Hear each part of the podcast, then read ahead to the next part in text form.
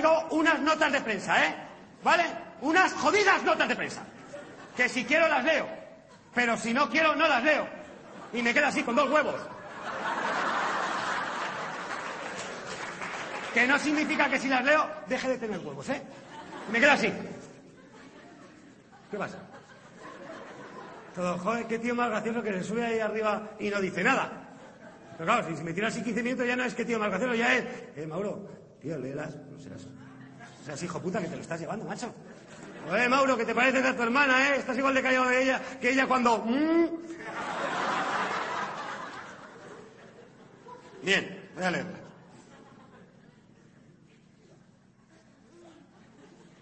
A la mierda, no las leo. ¿Qué pasa? ¿Me vais a obligar? ¿Me vais a mover los labios? Pero tío, que no podéis, que esto está conectado al cerebro. Pues anda que no estoy acostumbrado a cerrar la boca desde que mi madre me intentaba dar de comer, ¿eh? Cuando era pequeño. Hay un día tras otro. Yo venga a perder kilos y lo veo a ganar peso. Hasta que un día me cansé y así, hice así una llave de jiu y la desarmé, sin que se cayera el puré de la cuchara. Y le dije, "Ch, que no, coño, que yo solo.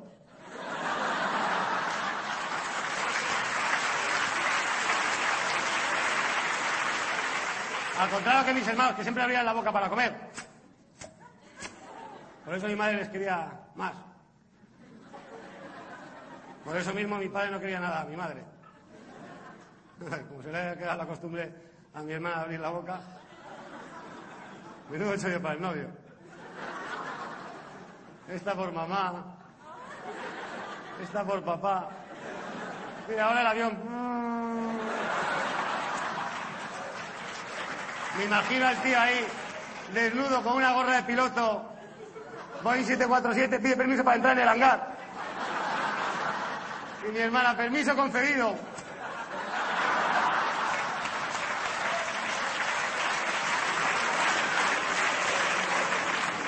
Pues toma, por concederme el permiso.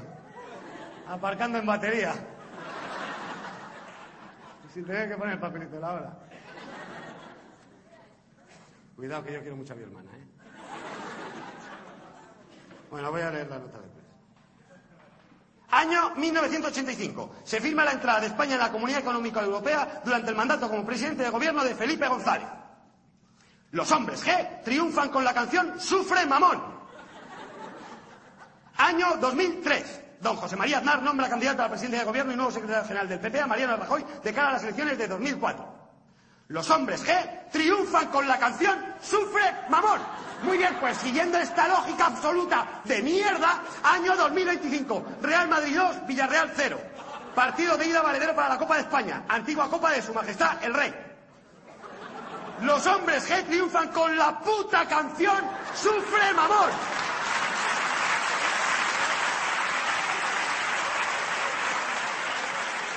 David Sumer da las gracias públicamente al tío que le robó a su chica en 1985. Ya era hora, ha declarado este. Más vale tarde que nunca, replicó David Sumer. Bien, el otro día estuve en un concierto de los hombres G. ¡Qué guay! Sí, muy guay, que menos mal que se llaman hombres y no punto, porque si no, madre mía. Estábamos ahí todas bailando.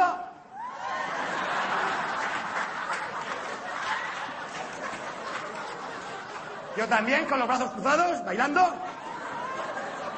Niñas de 15, 16, 17, 18, contentos estarán los padres, 19, 20, 21, 22, 23, 24, 25, 26 y mi novia, 33. Jesús perdiendo la vida en la cruz, salvando a la humanidad y mi novia, Marta tiene un marcapaso.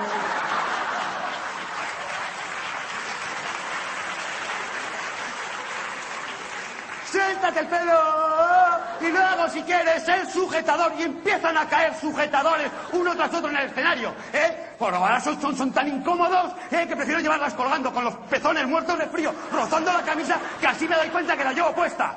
¿eh? Todo el escenario lleno de, de- Y dos tangas también cayeron en el escenario, que en cuanto cayeron empezaron a corretear ahí entre los bafles.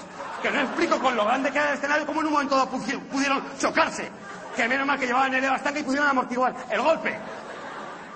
Y luego el concierto así, eh, eh, eh, y al final ya el delirio, eh, el sumum, el no va más, que parecía que, que íbamos a levantar todos los brazos y tal. Sí, somos un agujero, sí, somos un agujero. El éxtasis, ¿eh?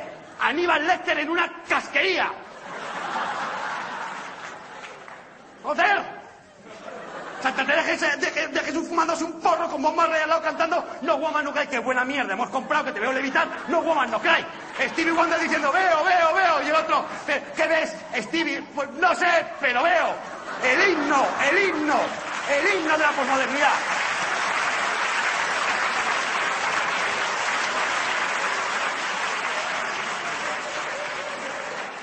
El cara al sol de la nueva hora. Sufre mon,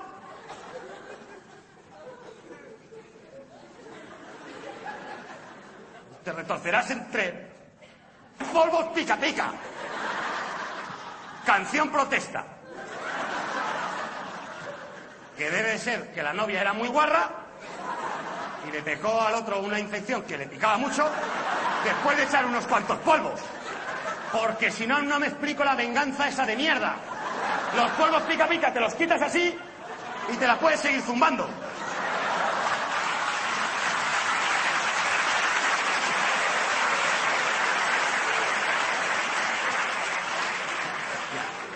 Y al final del concierto yo veo que, mi novia pues está así, que pase la mano por la espalda para ver si llevaba el sujetador. Lo llevaba puesto, mi novia no es una cualquiera que se lo quita así porque se lo pida un cuarentón. Veo que está así intentando ver a, los hombres G y yo, coño, soy una persona amable, joder. Y, y, y, y agacho y la cojo Joder, tío, si debe ser la música que te, te, destroza el cerebro con la puta batería. Tun, tun, tun, tun, tun, Y si no, fijaros cómo acabó Elvis Presley. Y está ahí y de repente dice, guapo, guapo, David, guapo, guapo, tío bueno, tío bueno. Eh, eh, eh, no, tío bueno. No, no, tú más, tú más, tú más, cariño. Joder, qué lista, coño. Iba, íbamos andando por la calle y me veo una tía de metro ochenta.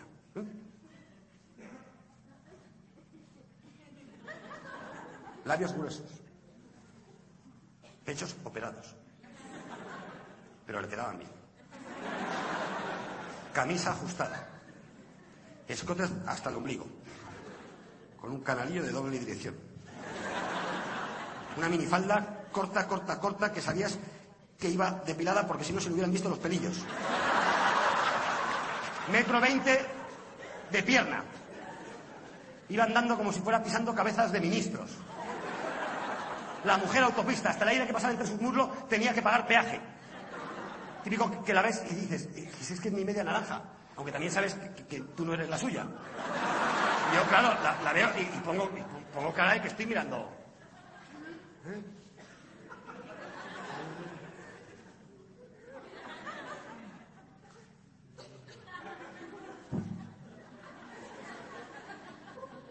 Que si quieres la paramos, ¿eh? la preguntábamos ahora, que si quieres. no, eh, eh que, que, no, que si quieres la paramos, no, no. Y, coño, no se me ocurre decir, tú, más, tú más, tú más, tú más. Y, termina el, concierto y nos va eh, y ella ahí con un subidón, como eh, y nos vamos a, su casa, acabamos en su habitación y te veo que, que aparta los 33 muñecos de peluche de encima de la cama, me coge la solapa, me tira la cama y me dice, fóllame, cabronazo. Cuando una mujer te dice cabronazo, tú no te puedes andar con sus prolegómenos, con sus cositas, con su calentamiento como a ti te gusta. Hay que dejarse de mariconadas y ir directamente al lío. Ahí no la puedes preguntar, em, ¿qué piensas? sí, sí, sí, sí. Ahí, ahí, ahí, ahí. Ahí le estás dando. Ahí. Mm, mm, ahí. Joder, cómo lo has ¿Cómo me gusta tenerla dentro, coño? Ya, pero cariño, ¿qué te iba a decir? Vamos a ponernos un poquitín de acuerdo porque es que están chocando nuestras pelis y me estoy descojonando el hueso público cogicio. Sí, tú dale. Ay, más rápido. Sí, sí, sí. un poco, sí, más rápido, más rápido. Ay, ay, ay, ay, ay, ay. Y de pronto oigo, papi, papi, papi chulo, papi, papi, papi, chulo, papi, papi. Y digo, no lo cogerá. No lo cogerá. Para, ahí. Sí, sí, sí. Hola, mami. Pues ya ves aquí, tirada en el sillón, jodida. Sí, ¿lo ves? ¿Lo ves? ¿Lo ves como no siempre que se sangra por el culo? ¿Es eso? Claro, papá tiene hemorroides. ¿Por dónde va a estar mamá? Su casa no va a estar siempre encima mío.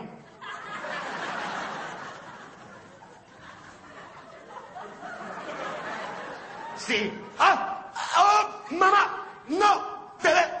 ¡Oh! ¡Te dejo! Que, he puesto la, leche a hervir y, se va a salir. Ven, hasta luego, mamá.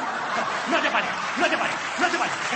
No te pares. Ahí, ahí, ahí, ahí, ahí. Sí, sí, sí, sí, sí, sí. Quiero, te quiero, te quiero, te quiero, David. No. Cariño, que... No te pares, venga, no. Que creo que has dicho, David. ¿Qué tonterías estás diciendo? Como decirle a David. Cariño, que no estoy sordo, joder, que has dicho David. Ah, sí, he dicho David. A ver, demuéstramelo. Y ahí tú puedes hacer dos cosas. Una, o cortas por lo sano, o dos, dejas que termine de follarte y cortas por lo sano. Y yo corté por lo sano. Me salí de ahí, también de la cama, de la habitación, de la casa, me fui con dignidad. Perdí un polvo, pero gané dignidad. ¿No se nota? Que parece que me trago un sable. Bien. Al día siguiente me dejó. ¿Y qué hace una cuando está deprimida? Pues se va de compras. Me he comprado un DVD. Fino, fino, fino. Bonito, bonito, bonito. Que se ha ido a la mierda. Y la culpa es mía de que me he portado mal con él. Lo he dejado ahí solo en, el salón con la abuela.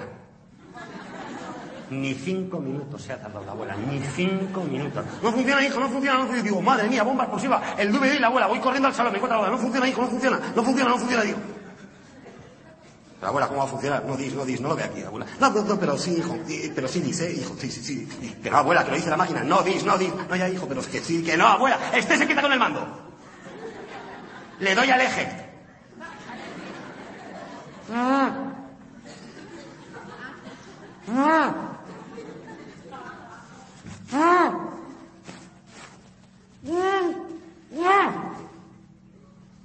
¿Qué es esto, abuela? Con plástico y todo. Joder, abuela, que ha metido una hamburguesa, la vez que no funciona, está cruda.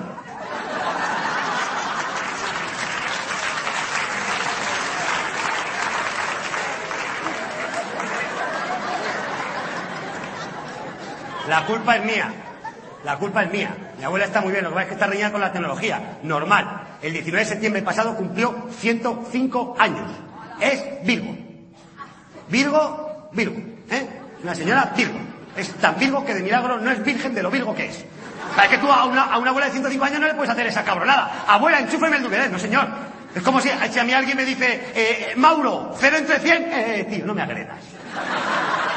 ¿Cómo es que cero entre 100? Si, ahí no hay nada que repartir. A una abuela hay que mandarla otra cosa, pues yo qué sé. Eh...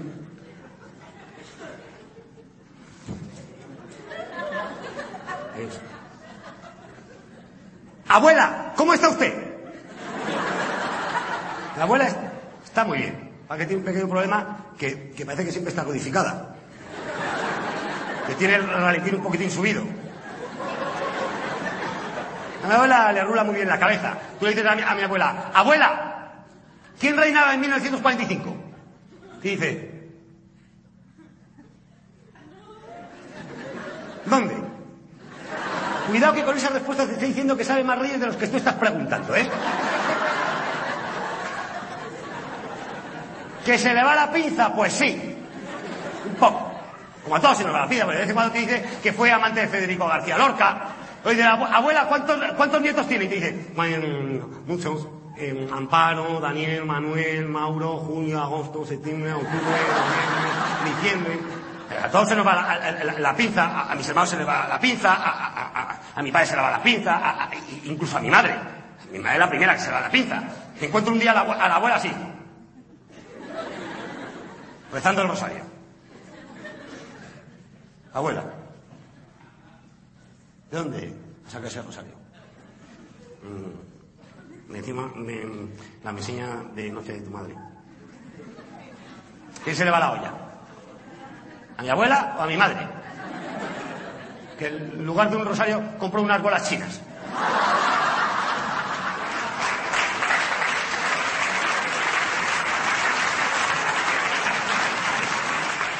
Todo el mundo se va, o, lo del cubanito este, que según se, se la, se la machacaban en un autobús. Ah, eso no es una ida de olla. Yo en cuanto lo escuché bajé a la calle y me cogí el primer autobús. Y ahí lo máximo que te machacan son los pies. Y si eso fuera verdad, el Ayuntamiento de Madrid, para que utilizáramos el transporte, el transporte público, no haría esas campañas publicitarias tan sumamente ridículas de en bus ves por donde vas, o Madrid metro a metro, y haría una cosa muchísimo más contundente y muchísimo más agresiva. Pues yo qué sé, en, en, en, en bus ves antes la paja en la mano ajena que la viga la propia. Cuidado, que mi abuela es del siglo pasado, ¿eh? ¿Qué coño es del siglo pasado? Es del siglo antepasado. Nació en 1898. Dos hechos fundamentales en la historia de España. Nació mi abuela y perdimos Cuba. Y dos hechos fundamentales en la historia de mi familia. Gracias a que nació mi abuela, pues yo estoy aquí. Y gracias a que perdimos Cuba, mi abuela está más viva que nunca. No pierde la esperanza de volverse a echar un novio joven y guapo. Como nosotros los que estamos sometiéndola a un estrés tremendamente fuerte. Porque claro, os he contado que tropezamos la misma piedra. Os he contado lo que pasó con el DVD, pero anda, y lo que pasó con el vídeo hace años. Me encuentro la abuela así. Mirando el vídeo. Con la televisión apagada.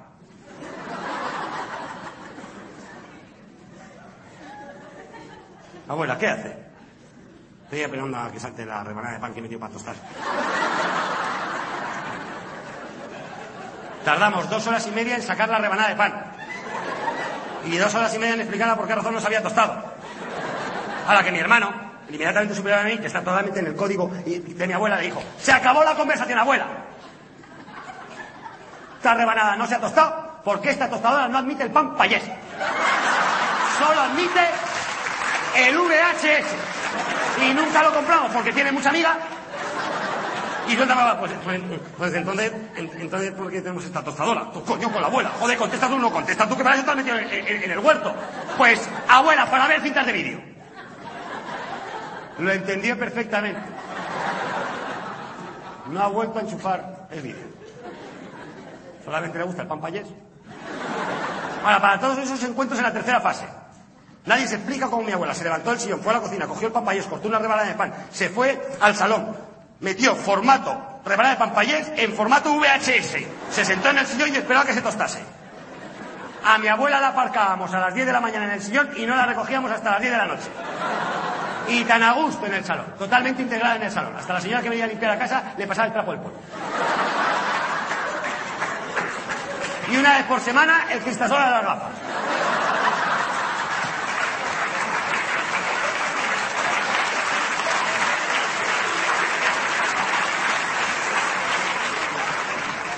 Y una vez al mes, limpieza general. En seco. Porque odia el agua. Tiene miedo que nos la dejemos olvidar en la bañera y se arruga aún más. Y orgullosa, ¿eh? Con sus arrugas, orgullosa. Y además ella te lo dice. Quiero tanto España, hijos, quiero tanto España, que tengo dibujado su sistema montañoso en la cara. Y generoso, generosa con sus arrugas. Sus bisnietas, mi sobrina, están aprendiendo geografía española con la cara de la abuela. Parece no se enteran una mierda, porque como siempre está codificada. O sea, que es mucha información, ¿eh? que son 105 años. Y entiende las cosas muy bien. Entiende perfectamente que el hombre llegará a la luna. Como ella te dice, si se ve perfectamente no te puedes perder.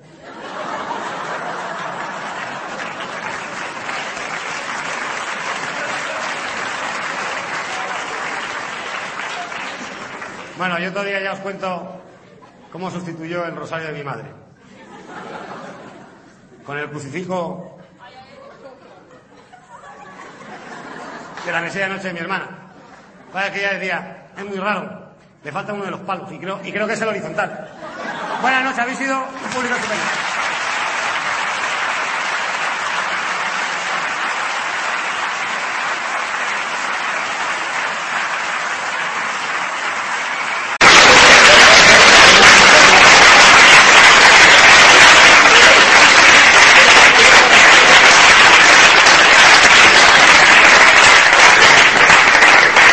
Bien, supongo que más de uno de ustedes se habrá encontrado en la situación en la cual me encuentro yo ahora. Situación extrema, máximo riesgo, te la juegas. Yo que sé, imagínense como estar en el andén del metro, por la derecha, por la vía, pasando infinitos trenes de alta velocidad a 240 kilómetros por hora. No hay salida. A la izquierda la pared, no hay salida. Enfrente no hay salida, hay un toro miura de 625 kilogramos de peso. Y detrás tampoco hay salida. La madre de mi novia para contarme por trigésimo séptima vez el porqué del número de invitados que ella sola, sin consultar con nadie, ha invitado a mi boda. ¿Qué coño haces? ¿Volverla a escuchar? No, señor, citas al toro. Y según te va pasando por debajo de la taleguía, dices, "Ch, al fondo mi suegra, te la llevas por delante y le metes el cuerno por el culo tantas veces como invitados que yo no conozco, quiere ella invitar a mí. Joder, tío, te he dicho en el culo. Vale, que están muy juntos, que yo no digo que no, pero se distinguen. Si no los distingues con la vista, se distingue una vez dentro. Uno tiene mucha holgura, parece que la metido en un tambor de colón. No insistas, tío. Y el otro está muchísimo más prieto. Por eso eres un toro. Pues no tienes sensibilidad en el cuerno. En un pedazo de animal como yo. Pero vamos a ver, hijos míos. A mí no me llame hijo, que bastante tengo con mi santa madre. Pero vamos a ver, hijos míos, o sea, pero por favor, ¿en qué cabeza cabe que yo me voy a invitar. A vuestra boda al que fuera jefe personal de la fábrica de escobillas para retrete, que compra las cajas de cartón para embalaje las escobillas para retrete, a la fábrica de cajas de cartón para embalaje las escobillas para retrete, y que a su vez compra cartón para hacer las cajas de cartón para embalaje las escobillas para retrete, a la empresa madre bueno, por favor, me estás riendo todo de corrido sin estudio ni nada, y entre esto y el cuerno de esto lo estoy poniendo como muy floja, o sea, como muy cachonda. ¿Me seguís, no? No, bueno, pues te joden. Y que a su contratan las carreras que recogen las cajas de cartón usadas. ¿Y dónde las recogen? Autoservicio de descuento, donde trabaja de cajera Eusebia, menudo putón, hija menor de Paco el Camionero. Y sobrina segunda de Anselmo, primo hermano de Paco el Camionero, que es el que tiene el bar donde todos los viernes santos juega tu abuelo al mucho. O sea, pero ¿cómo lo invitas es que te das fatal si no lo invitas? Y ya sabéis cómo se pone la vecina cuando quedamos fatal, porque ya no me cuenta los unilingus que tiene con el jardinero, son los únicos orgasmos que yo tengo desde hace 20 años, porque no entiendo por qué tu padre no me folla. Situación extrema, máximo riesgo. He pasado por esta situación en tres ocasiones. Una por la iglesia, mucha gente. Otra por el juzgado, mucha gente de la boda anterior y de la boda posterior. Y por el rito Zulú. Da igual, todas son iguales. Entonces tienes que decir, sí, quiero. Y tienes la certeza de que esa noche la metes. Y si dices te quiero, pues la vuelves a meter. La cuarta, situación extrema, la primera cronológicamente, fue con, yo con 15 años con una chavala, con la cual quería tener relaciones. Relaciones sexuales, valga la redundancia. Pensé que un buen lugar sería el tubo de ventilación de una discoteca. Ahí no habría ningún elemento de distracción y nos obligaría a estar muy juntos. Y por lo tanto yo podría probar en condiciones el 69. Porque en esas estreches se puede jugar con. con la distancia. Hay que hacerlo como a todos nos gusta. Que no pasa nada, lo digo yo y así no tenéis que pasar el pudor de decírselo a la pareja.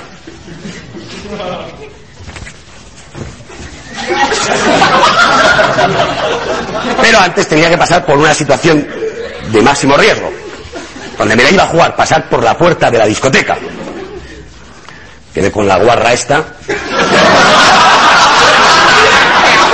Pero no guarra por puta, sino por sucia.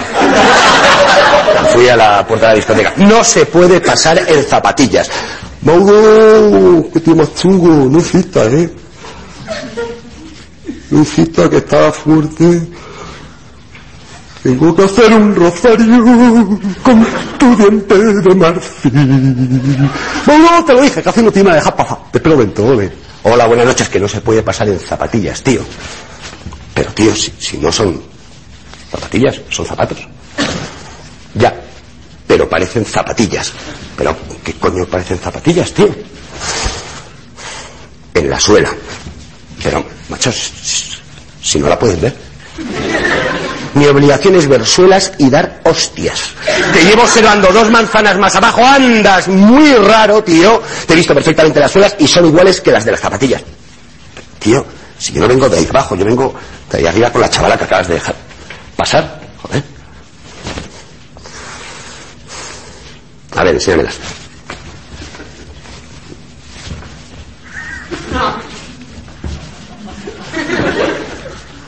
Lo ves, son igual que las de las zapatillas. Pero, tío, ¿qué coño son iguales que las de las zapatillas?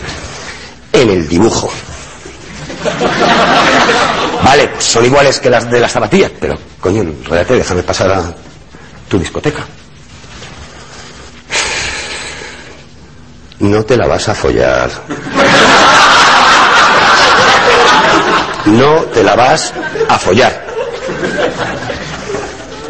Bueno, vale. Pero venga, coño, rollate, joder. Es tu discoteca parece el metro, tío. Entra todo el mundo menos yo.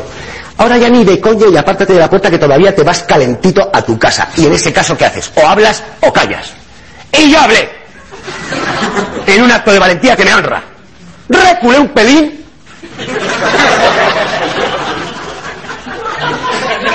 Y cuando estuve a cinco le dije, hijo puta, y me fui corriendo con la cabeza muy alta, con los huevos.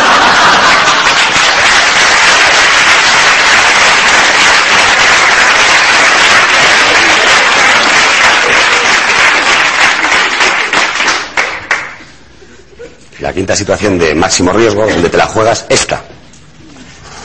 Por un lado el corazón te dice, decídete gilipollas, habla que el tiempo pasa. Fugit irreparabile tempus. El tiempo huye para no volver. A mí es que a veces el corazón me habla en latín. Las pelotas también. Sentio vocationen exilva, siento la llamada de la selva. Y soñar, sueño en inglés. I feel the call of the wild. Siento la llamada de la selva otra vez. Y mientras el corazón te dice una cosa, el resto del cuerpo que lo rige el cerebro te dice todo lo contrario. Parece que tienes una legión de nanitos tirando de la lengua hacia abajo. Te quedas sin habla, se seca la boca. Cualquier actividad glandular queda absolutamente paralizada, excepto la del sudor, que se activa muchísimo más de lo normal. Empiezas a sudar por lugares que jamás imaginaste que podías sudar. Los tobillos, las rodillas, las caderas, los hombros, los codos, las manos, pero por arriba. Los pies ni os cuento. Las axilas no sudan, calan, ablandan las costillas, encharcan los pulmones y empiezas a respirar azufre. En los huevos parece que te han instalado una sauna con los niños cantores de bien acompañados por la orquesta de Filadelfia al completo, pero todos con un ataque de diarrea. Los poros de la piel soltando tal cantidad de bajo de que se te nubla la vista. Y mientras tanto las, en las entrañas segregando todo tipo de sustancias.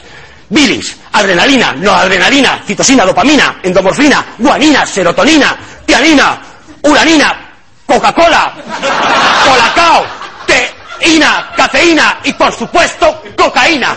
¿Y qué coño? También farropa. Parece que tienes en el estómago instalado un laboratorio del cártel de Medellín. Y mientras tanto todos los glóbulos rojos y todos los glóbulos blancos de puto botellón.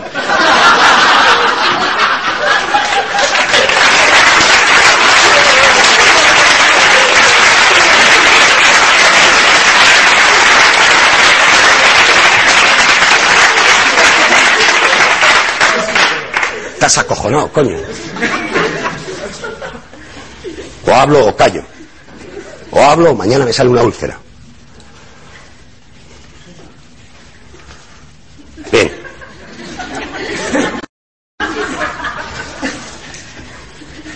Esta mañana hemos enterrado a mi padre.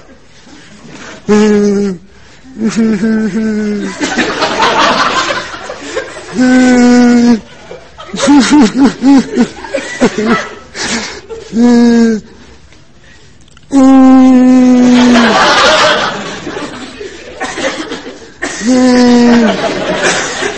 que es que no me, no me sale nada, coño. Si es que mi padre era un tío muy raro. Nació con un problema. Defecto físico.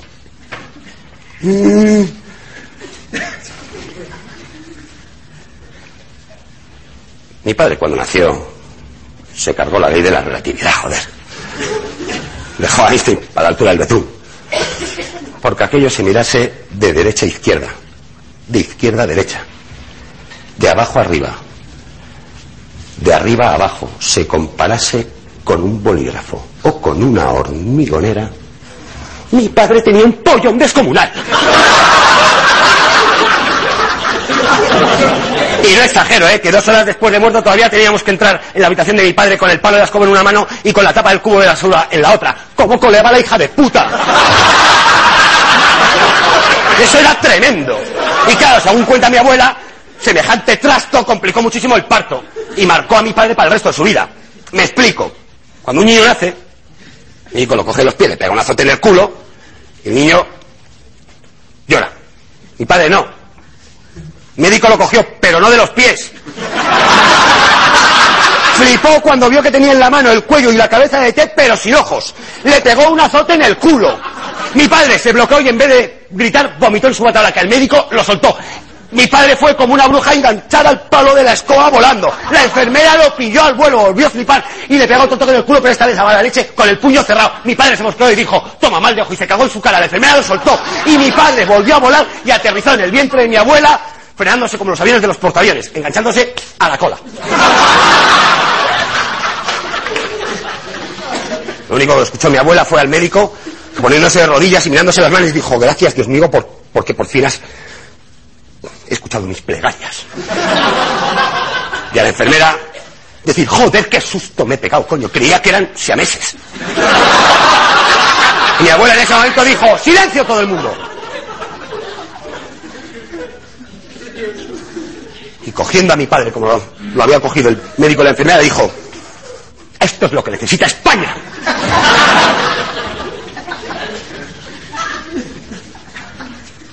Ah, eso no lo dijo. A mi padre en el vientre de mi abuela y mi abuelo dijo, ¿quién de los dos está ahora mismo con los nervios templados y se atreve a cortarle el cordón umbilical? Si ustedes se dan cuenta, mi padre pasó por la fase anal y por la fase oral en centésimas de segundos. Y cuando un niño no disfruta de la fase anal y de la fase oral en su justa medida de espacio y tiempo, coño, eso trae problemas. Percopian te hominem miserum feciste por culpa de la abundancia, te convertiste en un miserable. En un cabrón, coño. Pero eso no significa que no quiera leer unas palabras de homenaje a mi padre.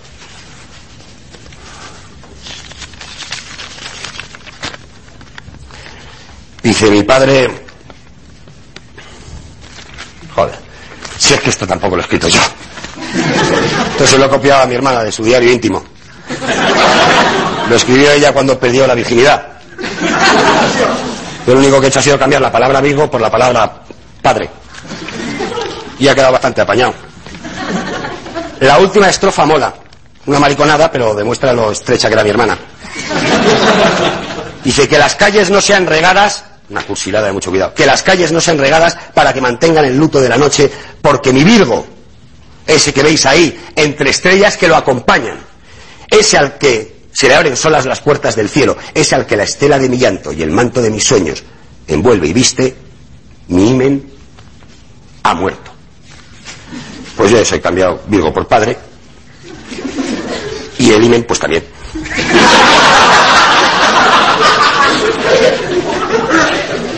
Vamos. Ya, por último vamos a hacer el, el minuto de silencio, coño. En teoría tendría que pedir dos, porque sería lo correcto.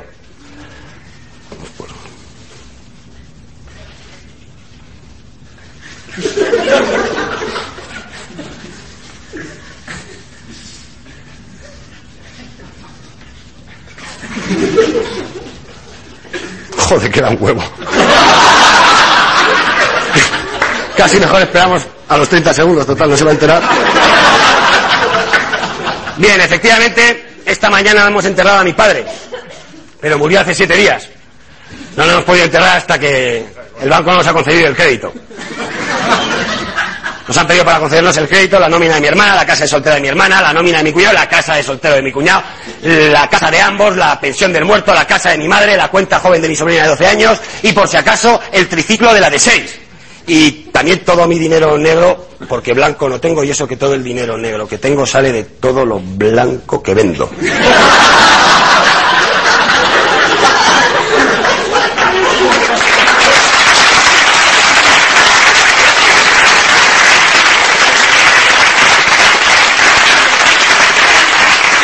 Es una putada y gorda que alguien cercano a ti se muera. Te deja una deuda del carajo, un millón trescientas mil pesetas a costar el entierro. En euros, 7.813,16, que con el redondeo se nos ha quedado en 10.000.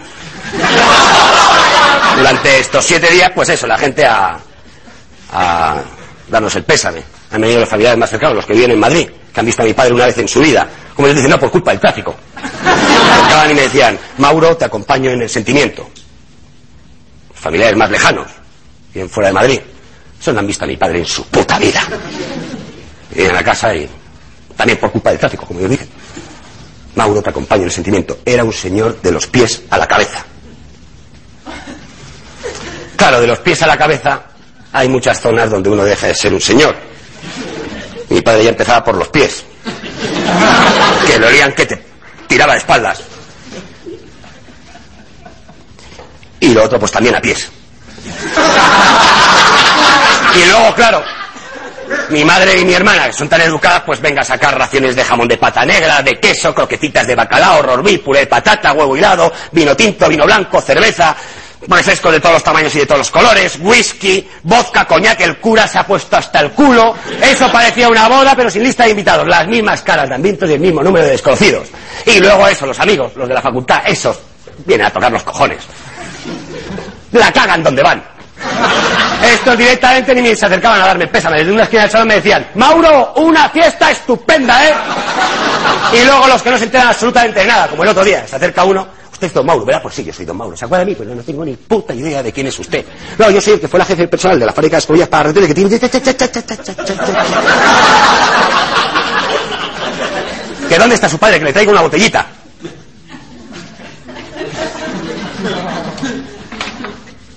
En su cuarto acostado. ¡Joder, qué tío más grande! Siempre tocándose los cojones. Mira, la segunda puerta por el pasillo a la derecha. A ver si lo despiertas. Esto por la mierda de regalo que me hiciste el día de mi boda. Y luego el cura, venga ir a diestra y siniestra. Ah, pasa mejor vida, ah, pasa mejor vida, pasa mejor vida. Pero claro, esto te lo dice con una copa de coño en una mano y con una loncha de jamón de pata negra en la otra. Pues ya puede estar de puta madre del cielo, padre. Pero usted no tiene ninguna prisa por largarse, ¿eh? Y luego eso. Coño, uno sabía, mi padre cabrón. Y estaba asustado porque pensaba que nadie le iba a llorar. Entonces contraté a un grupo de plañideras. Y veía que no se ponían en marcha. Y enseguida me puse con la directora, contacto. Doña Lola. Doña Lola era una señora de los pies, esa sí que era una señora de los pies a la cabeza, ¿eh? Delgadita, fina, en clase. Lola, yo la, la llamaba Lola. Lola, ¿qué pasa? Que veo que no. No, en serio, Mauro. Sí, miedo hemos intentado, incluso para animarnos, hemos intentado cantarle unas saetas, pero es que en Berlín nos sale una se- sevillana. Pues yo que sé, Lola, mete los palillos por las uñas, pero se me está desmadrando todo el velatorio. Ya están mis amigos con el OEOE y estos son capaces de hacerle un calvo a mi padre. No, en serio, Mauro. Dame un cabezazo. Pero Lola, ¿cómo te voy a meter un cabezazo? Es un cabezazo, que yo soy una profesional, no me, me lo estoy llevando. ¿No me das a mí un cabezazo? Yo lloro de dolor, mis compañeras de emoción. Y aquí pasa de fuego, gloria, y el muerto al hoyo del mi bollo, y el cura jamón. ¡Un cabezazo, coño! Venga, Lola, pues déjalo, pues no llores, da igual. Es un cabezazo, un cabezazo.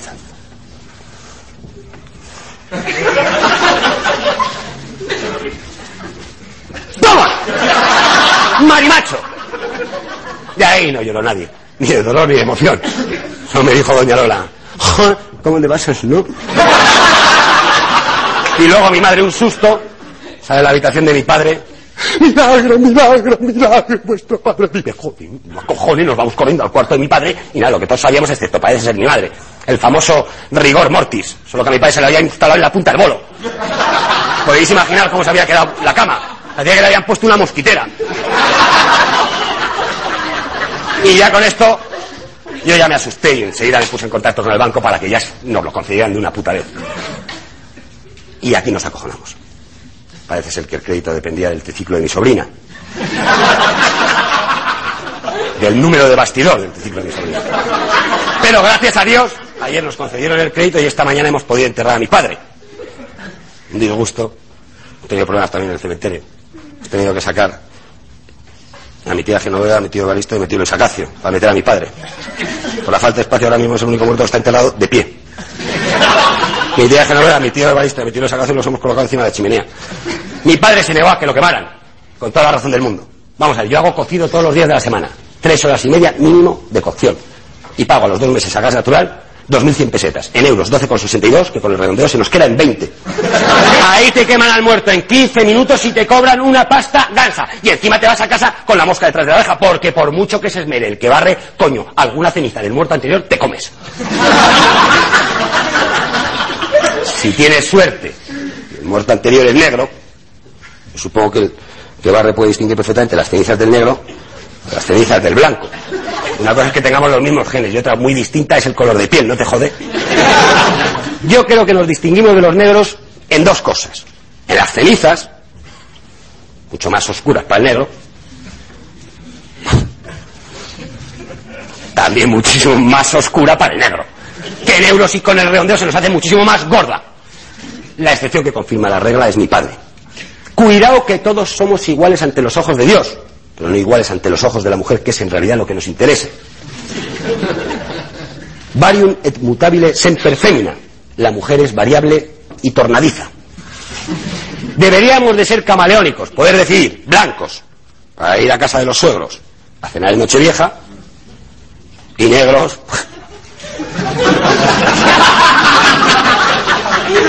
para merendar, o para jugar al baloncesto, o para tocar jazz, o para correr delante de la policía. Que no es que sea xenófoba la policía, no, es que ellos siempre roban a los blancos, coño, roba un negro. No seas gilipollas, no te perseguiría la policía, diría, déjalos que se maten, que estas cuestiones étnicas las resuelven entre ellos. Yo esto lo sé por las películas americanas que son unos racistas de mierda. Aquí no. Y no podemos ser racistas porque está muy de moda lo del mestizaje. Yo, por ejemplo, rubio, ojos azules, tez blanquecina, mi padre, rechoncho, bajo, moreno, tez morena,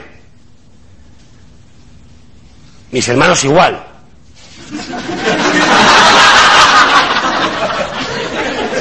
Y mi madre también.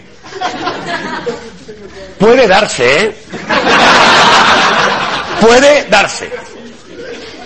Bueno, como les decía, mi padre ahora mismo es el único muerto que está enterrado de pie. Y hemos tenido problemas también con los enterradores, porque han tenido que hacer el agujero mucho más profundo. Y enseguida han topado con una nueva línea de metro que ha abierto Álvarez del Manzano. Une el barrio marginal de la Rosilla con el cementerio de Almudena. Y es la única línea que no va a llevar a la pareja esta de pimpineras subnormales. Próxima estación, Hermanos García Noblejas correspondencias con líneas 1 y 2. Como me decía doña Lana, la que nos la van a poner si no nos enteramos de nada.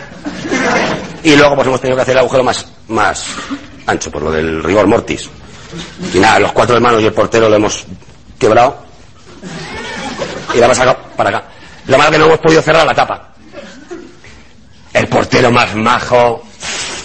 De verdad, Mauro por aquí, Mauro por allá, ¿qué necesitas? Un polaco rubio, con ojos azules. Y lápida, ¿para qué? Si ya solamente con la base de la cruz queda perfectamente sellado el agujero. Solo que por falta de presupuesto hemos comprado una cruz con un solo brazo. En cuanto le hemos puesto se ha pegado una hostia que te cagas contra el muerto al lado. Se han pegado todos los nietos del muerto al lado jugando con la cruz de mi padre. Me ha jodido un poco. Al pase mi sí. Luego que hemos discutido la, la familia un poco, si poner en la cruz RIP o poner DEP. DEP, descanse en paz en español, y RIP, descanse descanse en paz en inglés. Al final, ni una cosa ni otra, en homenaje a las 365 botellas de anís que se pimplaba mi padre al cabo del año, hemos puesto IP.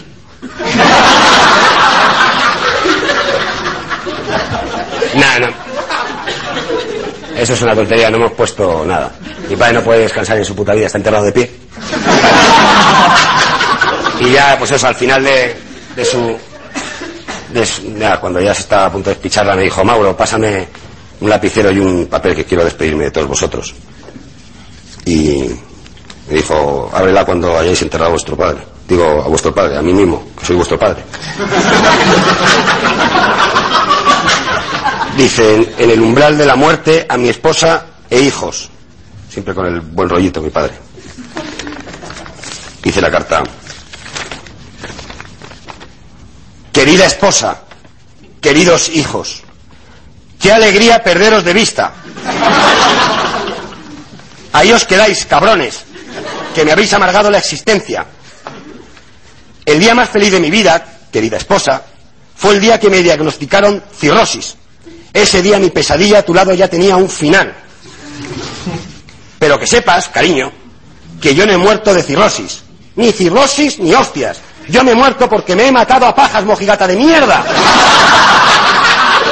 Y vosotros, hijos, Dráculas, chupasangres, vampiros del día y de la noche, buitres carroñeros que no habéis aprendido ni a hacer la O con un canuto. Solo deseo desde esta tumba raquítica que sé, me habéis preparado, os arranquéis la piel a tiras por las cuatro perras que os dejo en herencia y que lamento profundamente no haber gastado en alcohol. Atentamente, vuestro padre. Postdata. No os quiero una mierda, joder. Mauro, tu padre es el portero, te jodes.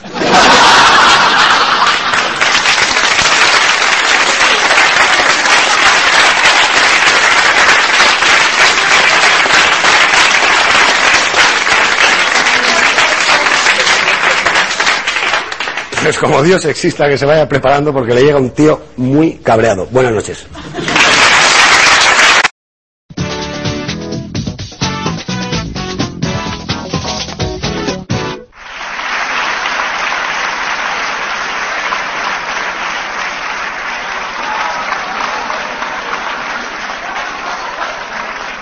Bien. Traigo unas notas de prensa, ¿eh? ¿Vale? Unas jodidas notas de prensa. Que si quiero las leo. Pero si no quiero, no las leo. Y me quedo así con dos huevos.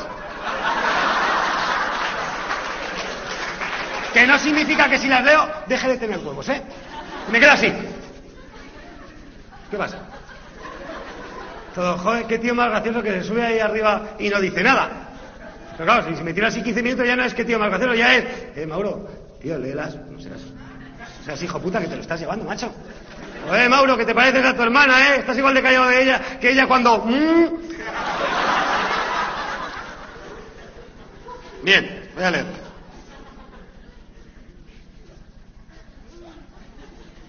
A la mierda, no las leo. ¿Qué pasa? ¿Me vais a obligar? ¿Me vais a mover los labios? Pero tío, que no podéis, que esto está conectado al cerebro. Pues anda que no estoy yo acostumbrado a cerrar la boca desde que mi madre me intentaba dar de comer, ¿eh? Cuando era pequeño. Hay un día tras otro. Yo venga a perder kilos y lo veo a ganar peso. Hasta que un día me cansé y así, hice así una llave de jiu y la desarmé, sin que se cayera el culo de la cuchara. Y le dije, "Shh, que no, coño, que yo solo.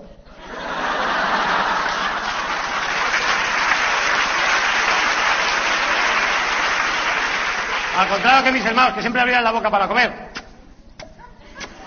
Por eso mi madre les quería más. Por eso mismo mi padre no quería nada a mi madre. Como se le haya quedado la costumbre a mi hermana abrir la boca. Menudo hecho yo para el novio. Esta por mamá. Esta por papá. Y ahora el avión. Me imagino al tío ahí, desnudo, con una gorra de piloto. Boeing 747 pide permiso para entrar en el hangar. Y mi hermana, permiso concedido.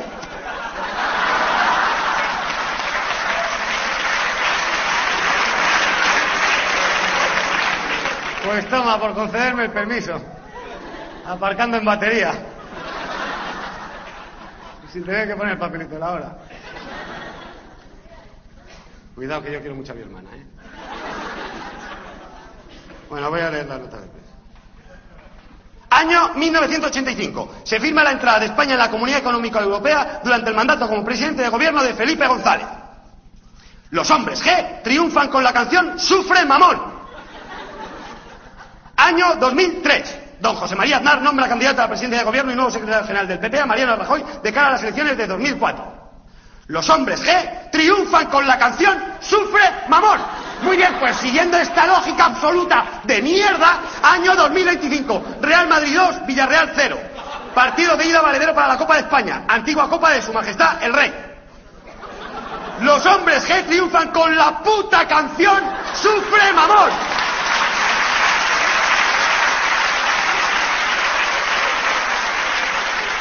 David Schumer da las gracias públicamente al tío que le robó a su chica en 1985.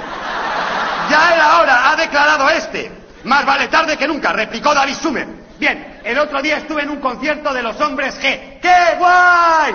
Sí, muy guay, que menos mal que se llaman hombres y no punto, porque si no, madre mía, estábamos ahí todas bailando.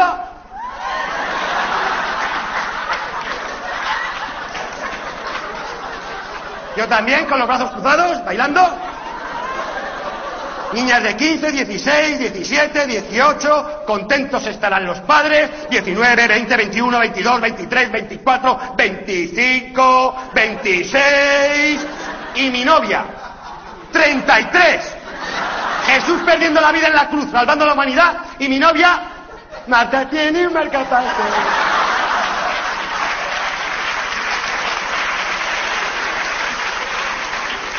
Siéntate el pelo y luego si quieres el sujetador y empiezan a caer sujetadores uno tras otro en el escenario, ¿eh? Por ahora son, son, son tan incómodos ¿eh? que prefiero llevarlas colgando con los pezones muertos de frío, rozando la camisa, que así me doy cuenta que la llevo puesta.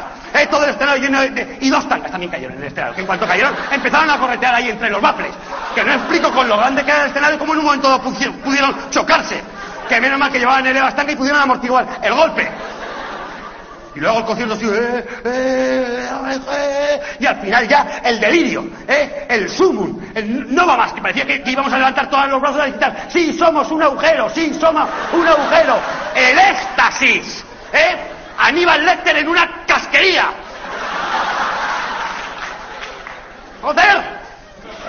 Santa Teresa de, Je- de Jesús fumándose un porro con bomba regalado cantando No woman no cry, que buena mierda, hemos comprado que te veo levitar, no woman no cry.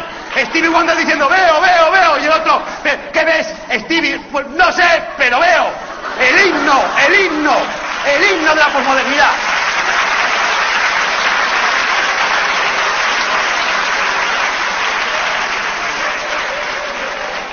El cara al sol de la nueva ola. Sufre ma- mon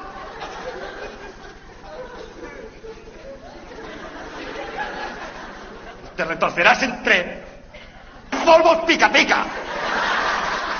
Canción protesta. Que debe ser que la novia era muy guarra y le pecó al otro una infección que le picaba mucho después de echar unos cuantos polvos. Porque si no, no me explico la venganza esa de mierda. Los polvos pica pica te los quitas así y te la puedes seguir zumbando.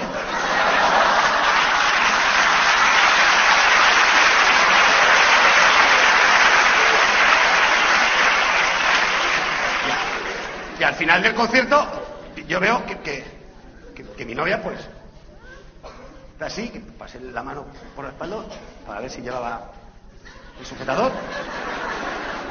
Novia no es una cualquiera que se lo quite así porque se lo pida un cuarentón. Veo que está así intentando ver a, lo- a los hombres G y yo, co- co- coño, soy una persona amable, joder. Y, y- y me agacho y la cojo. Joder, tío, si debe ser la, la música que te. que te. destroza el cerebro con la puta batería. Tun, tun, tun, tun, tun, tun. Y si no, fijaros cómo acabó Elvis Presley. Y está ahí y de repente dice: ¡Guapo, guapo, David, guapo, guapo, tío bueno, tío. eh, eh, eh, no, tío bueno. No, no, no, tú más, tú más, tú más, cariño. Joder, qué lista, coño. Iba, iba- íbamos andando por la calle y me veo una tía de metro ochenta. ¿eh? Labios gruesos. Pechos operados. Pero le quedaban bien. Camisa ajustada. Escotes hasta el ombligo. Con un canalillo de doble dirección. Una minifalda corta, corta, corta que sabías que iba depilada porque si no se le hubieran visto los pelillos. Metro veinte de pierna. Iba andando como si fuera pisando cabezas de ministros. La mujer autopista, hasta el aire que pasaba entre sus muslos tenía que pagar peaje. Típico que- la ves y dices, "Eh, si es que es mi media naranja, aunque también sabes que, que- tú no eres la suya. Yo, claro, la, veo y, y pongo, y pongo cara de que estoy mirando. ¿Eh?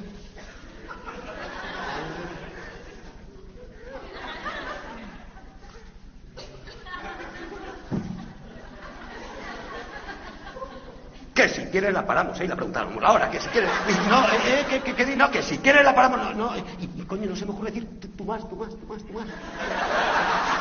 Y, te- y termina el, concierto y nos va, y, eh, eh, ella ahí con un subidón, como si, eh, y nos vamos a su, casa, acabamos en su habitación, y de repente veo que, que aparta los 33 muñecos de peluche de encima de la cama, me coge la solapa, me tira la cama y me dice, fóllame, cabronazo.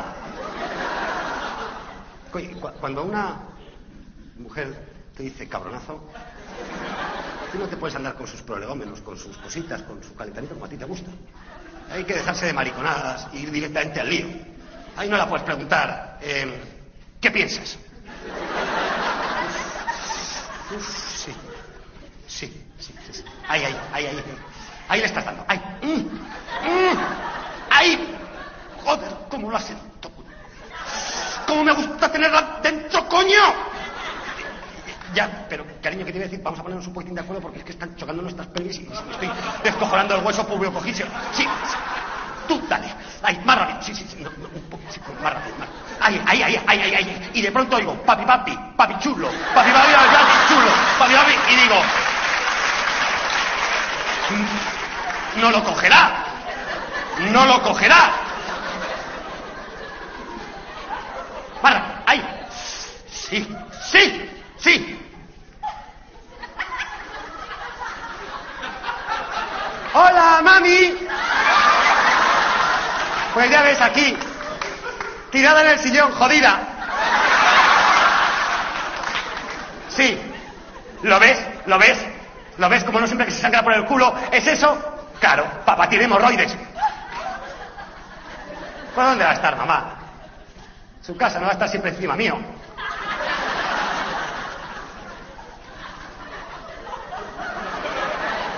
Sí. ¡Ah! ¡Oh! ¡Mamá! ¡No! ¡Te dejo! ¡Oh! ¡Te dejo! Que, he puesto la, leche a hervir y, se va a salir. Ven, hasta luego, mamá. No te pares, no te pares, no te pares.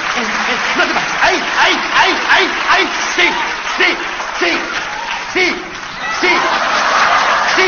Quiero, te quiero, te quiero, te quiero, David. No. Cariño, que... No te pares, venga, no. Que creo que has dicho, David. ¿Qué tonterías estás diciendo? Como he decir yo a David. Cariño, que no estoy sordo, joder, que has dicho David. Ah, sí, he dicho David. A ver, demuéstramelo. Y ahí tú puedes hacer dos cosas. Una, o cortas por lo sano, o dos, dejas que termine de follarte y cortas por lo sano. Y yo corté por lo sano. Me salí de ahí, también de la cama, de la habitación, de la casa, y me fui con dignidad. Perdí un polvo, pero gané dignidad. ¿No se nota? Que parece que un. Bien. Al día siguiente me dejó. ¿Y qué hace una cuando está deprimida? Pues se va de compras. Me he comprado un DVD. Fino, fino, fino. Bonito, bonito, bonito. Que se ha ido a la mierda. Y la culpa es mía de que me he portado mal con él. Lo he dejado ahí solo en, el salón, con la abuela. Ni cinco minutos se ha tardado la abuela, ni cinco minutos. No funciona, hijo, no funciona, no. Digo, madre mía, bomba explosiva, el DVD y la abuela. Voy corriendo al salón, me encuentro la abuela. No funciona, hijo, no funciona, no funciona, no funciona. Digo, abuela, ¿cómo va a funcionar? No dis, no dis, no lo ve aquí, abuela. No, no, no, pero sí, hijo, pero sí dice, hijo, sí, sí, sí. No, abuela, que lo dice la máquina. No dis, no dis. No, ya, hijo, pero que sí, que no, abuela. Este se quita con el mando. Le doy al eje.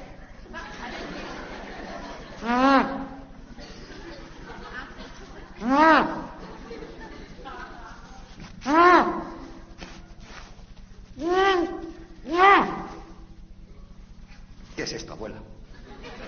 Con plástico y todo. Joder, abuela, que ha metido una hamburguesa, la vez que no funciona, está cruda.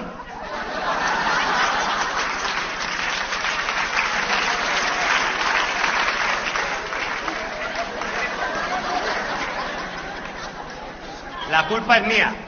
La culpa es mía. Mi abuela está muy bien, lo que pasa es que está reñida con la tecnología. Normal. El 19 de septiembre pasado cumplió 105 años. Es Virgo. Virgo, Virgo. ¿Eh? Una señora Virgo. Es tan Virgo que de milagro no es virgen de lo Virgo que es. Que tú a una, abuela de 105 años no le puedes hacer esa cabronada. Abuela, enchúfeme el DVD, no señor. Es como si, a mí alguien me dice, eh, Mauro, cero entre 100, eh, tío, no me agredas. ¿Cómo es que cero entre 100? Si, ahí no hay nada que repartir.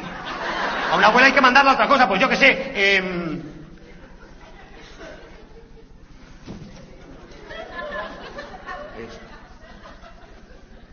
Abuela, ¿cómo está usted? La abuela es- está muy bien. Aunque tiene un pequeño problema que, parece que siempre está codificada.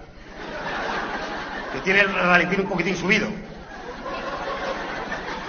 A mi abuela le rula muy bien la cabeza. Tú le dices a mi, a mi abuela, abuela, ¿quién reinaba en 1945? ¿Qué dice? ¿Dónde? Cuidado que con esas respuestas te está diciendo que sabe más reyes de los que tú estás preguntando, ¿eh? ¿Que se le va la pinza? Pues sí. Un poco. Como a todos se nos va la pinza, porque de vez en cuando te dice que fue amante de Federico García Lorca. O dice, "Abu- abuela, ¿cuántos, ¿cuántos nietos tiene? Y te dice, "Mm, muchos. Eh, Amparo, Daniel, Manuel, Mauro, Julio, Agosto, Septiembre, Octubre, Noviembre, Diciembre. A todos se nos va la, pinza, a, mis hermanos se les va la pinza, a, a- mi padre se le va la pinza, incluso a mi madre. Mi madre es la primera que se le va la pinza. Me encuentro un día a la abuela así, rezando el rosario. Abuela, ¿de dónde sacado ese rosario? Mm, De encima de la mesilla de noche de tu madre. ¿Quién se le va la olla? ¿A mi abuela o a mi madre? Que en lugar de un rosario compró unas bolas chinas.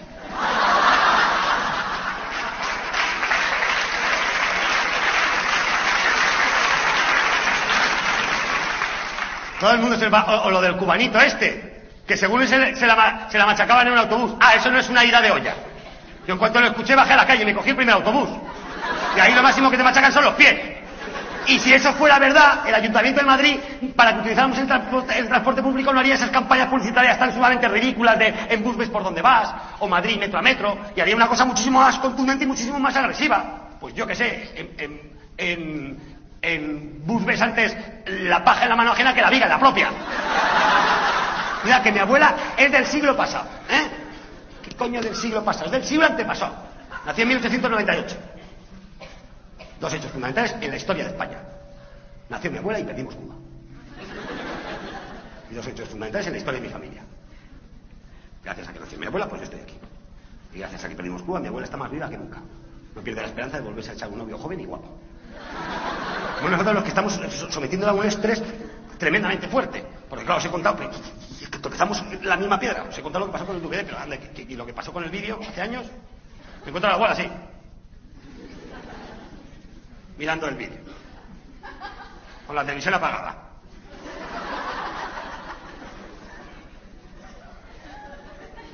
Abuela, ¿qué hace? Estoy esperando a que salte la rebanada de pan que he metido para tostar. Tardamos dos horas y media en sacar la rebanada de pan. Y dos horas y media en explicarla por qué razón no se había tostado.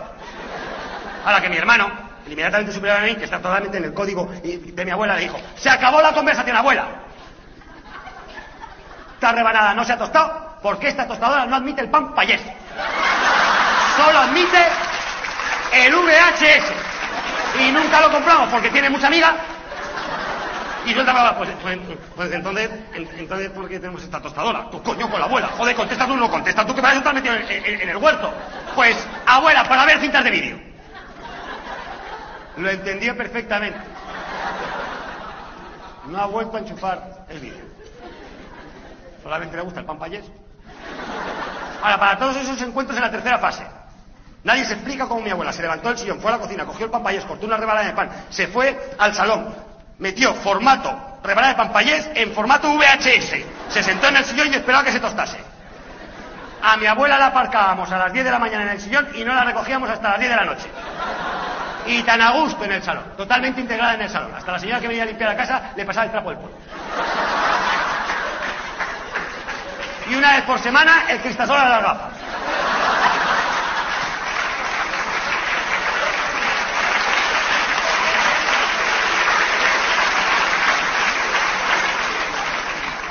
Y una vez al mes, limpieza general.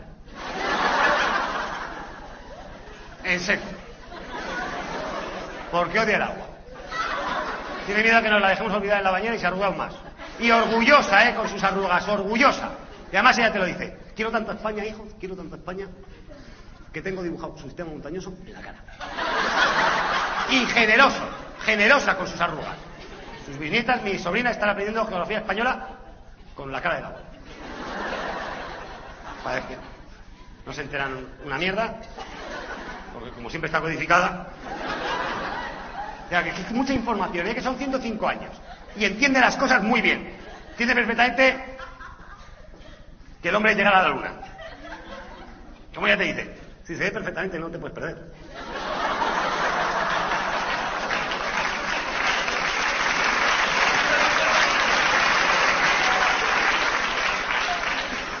Bueno, yo todavía ya os cuento cómo sustituyó el rosario de mi madre. Con el crucifijo de la mesilla de noche de mi hermana. Vaya que ella decía, es muy raro, le falta uno de los palos y creo, y creo que es el horizontal. Buenas noches, habéis sido un público estupendo.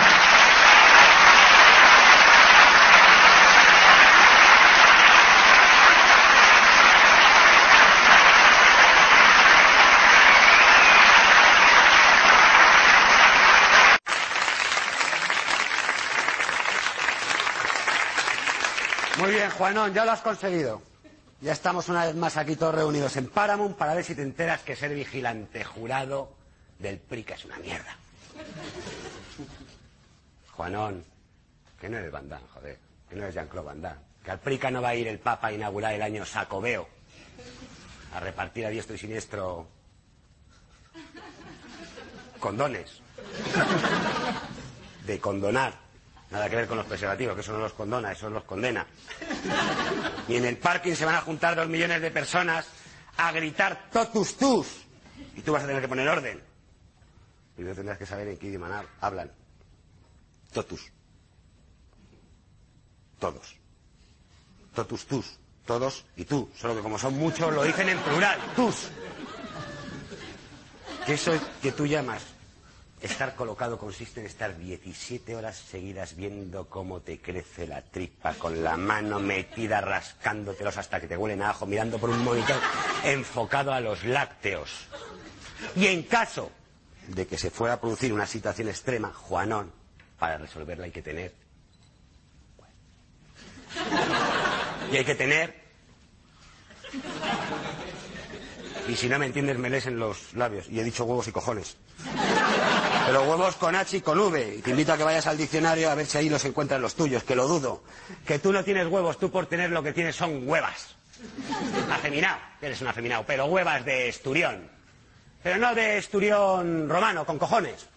Con lanza. No, no, huevas de esturión de canapé.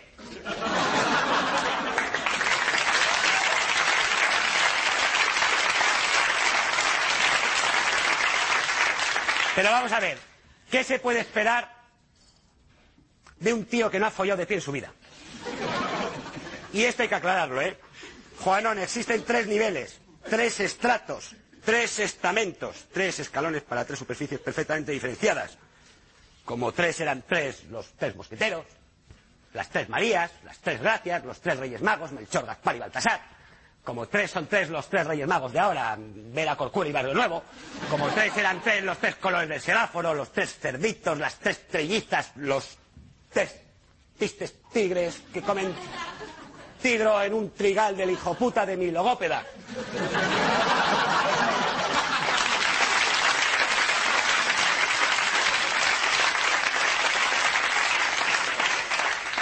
Tres. Y menos mal que son tres y no dos, que si no tendría que hablar por huevos del Bill Laden ese. Y entonces sí que te cagas. Primer nivel. Los que no la han metido. O sea, no me interesa. están totalmente suspendidos, no transmiten más que negatividad. Siempre hablan de lo mismo, de sí mismos y para ellos mismos. Son como el hambre con las ganas de comer. Dios los cría y ellos se juntan. Hay uno y hay 27. Y lo que es peor, piensan que, están todas cachondas. Hasta Pilar Jiménez Reina. Incluida algunos Esperanza Aguirre. Yo tengo un conocido virgen que se la machaca todos los días mirando el telediario de las 3 de la tarde. El 11 de, septiembre tuvo que esperar hasta el pasapalabra, pero se la machacó.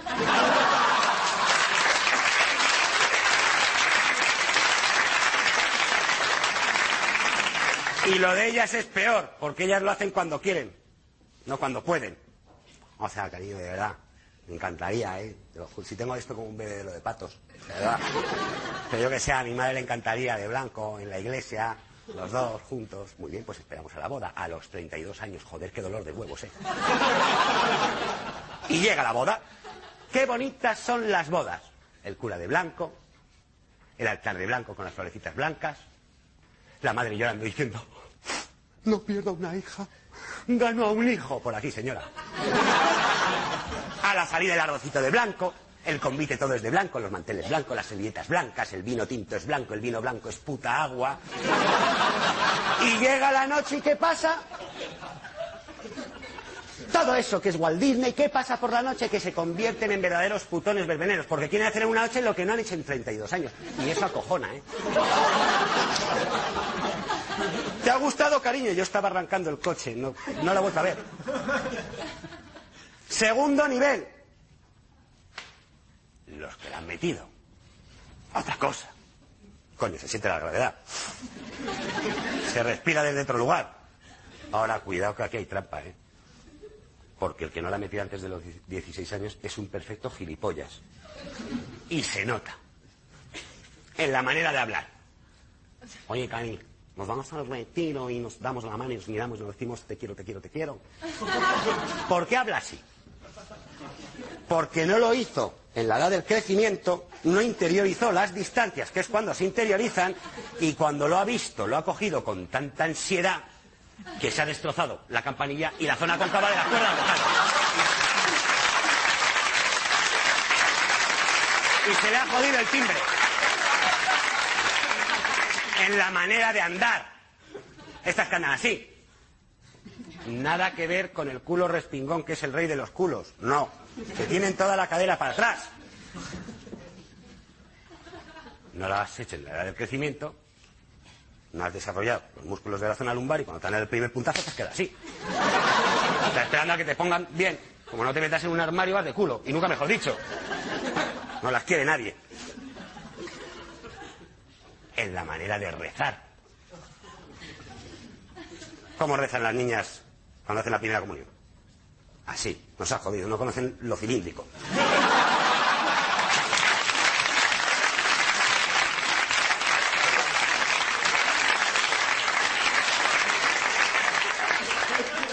Es antinatura ver a una señora de 20 años rezando así. Reza así. Las hay que se les va la olla. Ya rezan así, eso no existe.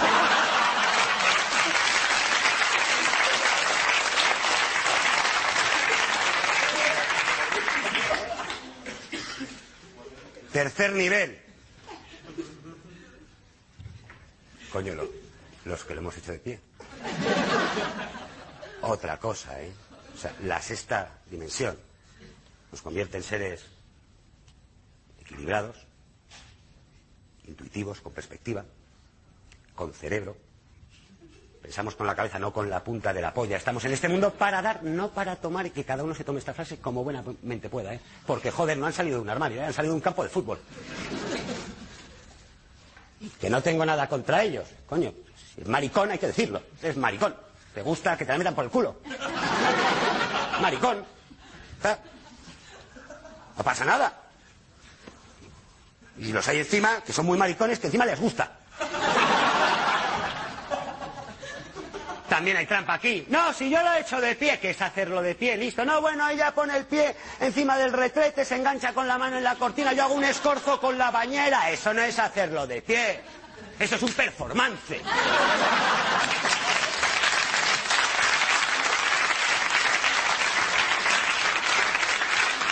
Juanón, performance. Olvídate porque es francés eso. Es muy sencillo hacerlo de pie. Se clavan los pies en el suelo. Se flexionan las rodillas. Zona lumbar flexible con un puntito de rigidez porque es que se te vence. Que hay algunas que se ponen ahí, ahora. No importa, no tiene importancia. El valor no está en disfrutar. No está en el hecho en sí, sino en las consecuencias a las cuales te lleva ese hecho. El hombre que lo hace de pie, coño, abraza la bondad. Y es de un ser generoso. Por lo tanto, hace la mujer con la cual lo hace, una mujer generosa. No conozco una sola mujer que lo haya hecho de pie que al día siguiente no se haya ido a comprar un tanga. No importa cómo tenga el culo.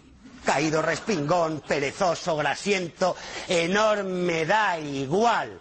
Así soy, así me presento, esta es mi genética, este es mi culo, tómamelo.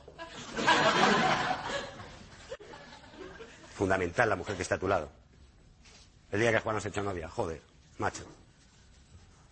Que Juan nos ha echado novia. Coño, chaval, qué risa. Vamos a verlo esto. Y llega Juan, ¿eh?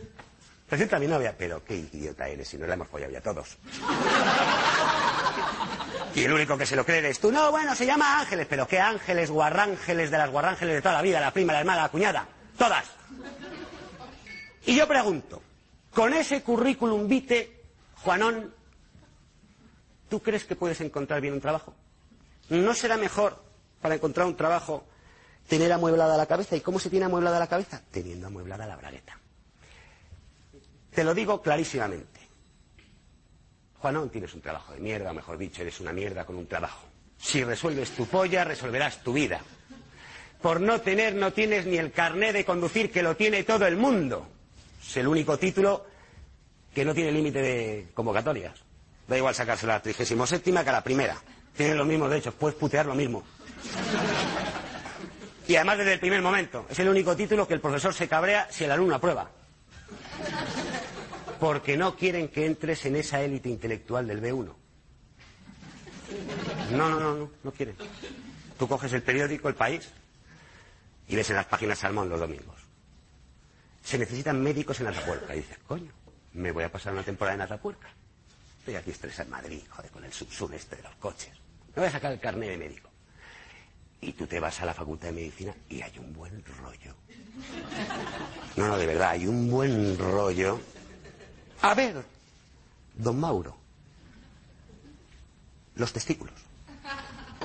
Chupado. Dos como estos. Muy bien. Vamos a por nota. ¿Puedes, ¿Te puedes extender un poquitín más en la respuesta? ¿Cómo no? Testículo cada una de las dos gónadas masculinas generadoras de la secreción interna específica del esperma y de los espermatozos. Te cagas, ¿eh? Muy bien, Mauro. Muy, muy, muy, muy bien. Un 10. ¿Cómo se nota que te los tocas bien, eh? No. Yo no, mi mujer. Y dame rapidito el 10 y deja de jugar con el cero, maricón de mierda. Pero tú te vas al Corcón, al centro de tráfico, Joder, hay una mala onda que se puede cortar con un cuchillo, ¿eh? Don Mauro, te vas a cagar. Luces de Gáribo, te jodes, que hijo de puta. Y esa actitud la ves desde el primer momento con esos profesorías de mierda. Y una vez estaba en la cama dándole vueltas diciendo, a vamos a ver, ¿qué hago, coño? Me meto por la segunda, que es prohibida. Dejo el coche, pongo los warning, un sun sun, al día siguiente conduzca. relájate que donde pago cago. Espérate. Tengo una pregunta que lleva una nochecita cojonuda. Vamos a ver. Paseo de la Castellana, carril central, dirección Plaza de Castilla. Si en ese momento aterriza un Boeing 747, ¿quién se tiene que apartar, él o yo? Conduzca, pues te va a pagar esta clase, tu puta madre, ignorante de mierda. No quieren que entres en esa élite intelectual, y digo intelectual porque los profesionales del medio, los taxistas, saben de todo. Ya les puedes hablar de política internacional, de política nacional, de política del corazón, de deportes, de fútbol, o sea, les da igual, siempre tienen una respuesta para todo. Ya te digo.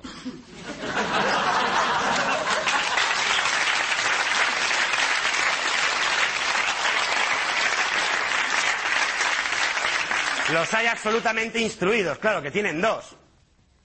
Ya te digo, ya te digo. No, ya te digo yo que como te quiten el carnet de conducir, te dejan eunuco perdido. Ya no puedes joder en tu vida. ¿De qué te sirve sacarte el carnet de conducir? Para conducir, ¿no? Muy bien. Para conducir en el resto de España, no en Madrid. El B1 no sirve para nada en Madrid. Lo primero que tiene que hacer el conductor madrileño cuando se mete en el coche, antes de ponerse el cinturón de seguridad, incluso de arrancarlo, es santiguarse e implorar a todo el poder divino, a los ángeles, a los arcángeles, a los querubines, a los serafines, a Nuestra Señora de Lourdes, de los dolores, de los remedios, de los camellos, de los desheredados, de los desamparados, a Santa Polonia, a Santa Paula Mártir, a Santa Paula Virgen, a Santa Paula no tanto, a San Eliseo, a San Olegario, a San Hermenegildo, a San Miguel donde va triunfa, muchísimas gracias por todo, a San Francisco, a San Francisco, a San Francisco de Asís, a San Francisco de Silos, a San Francisco de Sales, a San Francisco no salgas que te va a caer una maceta gilipollas, como dice San Andrés, la que parece puta lo es, a San Emeterio, a San Zacario, a San Zacarías y Guajaldo, que no es lo mismo que meterlo, sacarlo, sacudirlo y guardarlo a San Bernardo, a San Bernardino, a San Palomo, a San Palomino, a San Isidro Labrador y a San Pedro, bendito joder a todos, porque es que si no te hostias.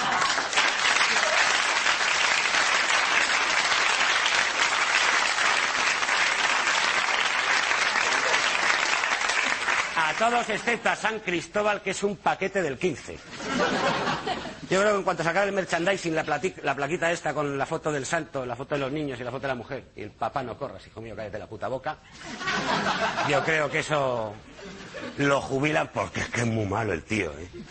Bien, te vuelves a santiguar, te pones el cinturón de seguridad, arrancas el coche y bienvenidos a la jungla. Primer individuo con el que te puedes topar. El individuo marcha atrás. Yo tampoco lo entiendo porque eso siempre ha sido marcha adelante, pero... Marcha atrás. No. Fenómeno marcha atrás. Método marcha atrás que siempre se realiza con dos. Te dice el copiloto, dale que no viene nadie. Y tú le metes, y cuando le estás metiendo te dice, creo, joder, viene o no viene. Que es igual que el método Gino. También se hace entre dos. Que me viene. Pues dale que no viene nadie. Y tú le metes cera. Y cuando le estás metiendo te dice, creo, joder. Si me quieres, dime otra cosa. Yo que sé, reviéntame toa, cerdo de mierda, que hoy sí que estoy sintiendo la dureza de tu príapo. Llevarse por delante, chorro a chorro. Gota a gota, cual papel secante, las humedades de mi coño, que a mí la buena poesía siempre me ha puesto. Creo que se me dobla. Bien, te encuentras al del método marcha atrás, lo sorteas, te pones a su lado y entonces tienes derecho a aplicar el saludo madrileño del automovilista. Que es muy sencillo, bajar la ventanilla y sin sacar todavía la cabeza por la misma dices, la puta que te parió. Que él te contesta, entonces puedes añadir calificativos sustantivos tales como. Y ya sacando la cabeza por la ventanilla. La puta que te parió gordo de mierda, remama huevos, chupapollas, revienta balaguetas, no hijo puta tú, no yo hijo puta tú que te huele la boca a mierda. Y a ti que te huele a mí al coño de tu madre. Y si esto último se hace golpeando violentamente el volante, haciendo como que no se encuentra el manguito de la puerta, eso acojona. Y luego se pone cinco manzanas y uno se queda como muy a gusto. Y ya va a la oficina de otra manera. Intermitentes. Esa es una mariconada que da cierto carácter festivo a la ciudad, nada más. Eso está de modé, no tiene ningún calado en la sociedad española. Madrileña. Bueno, española. Ningún calado. Nadie los utiliza. Yo más que nada los veo como un elemento de provocación. Vamos a ver. Yo voy por mi carril. Esto es mío. Yo lo cogí antes. Tú vas por el tuyo, nadie te obligó a cogerlo. Tuyo, mío, mío, tuyo. No te cambies. No me provoques. No me humilles.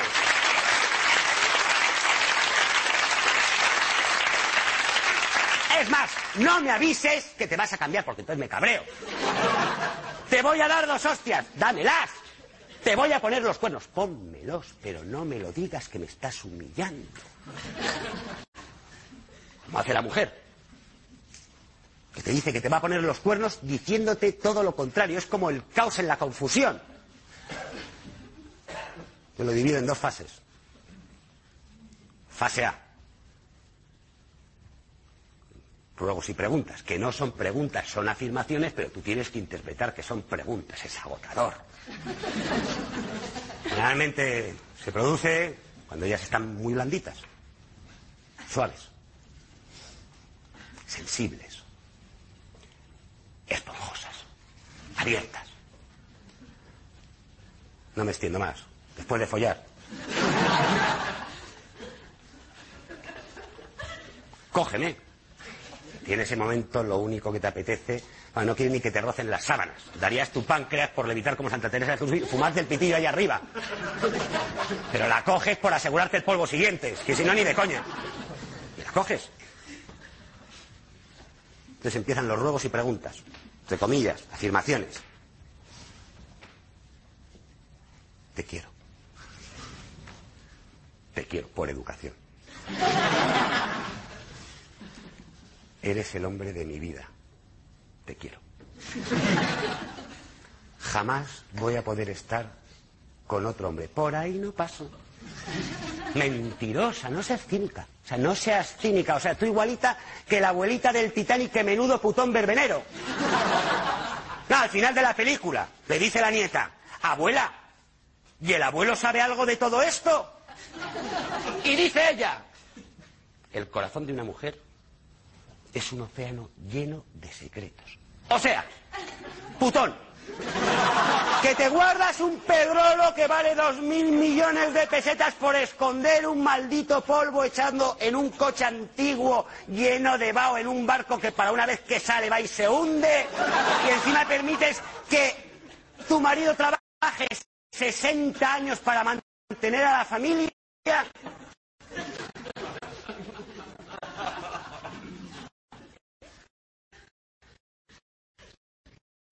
Y ya final, que la ves andar por la popa y dices, bueno, tampoco será tan mala, a lo mejor se suicida y deja en herencia el pedrolo a los nietos y al marido. ¿Qué va? Se sube a la barandilla y dices, de puta madre, se va a tirar.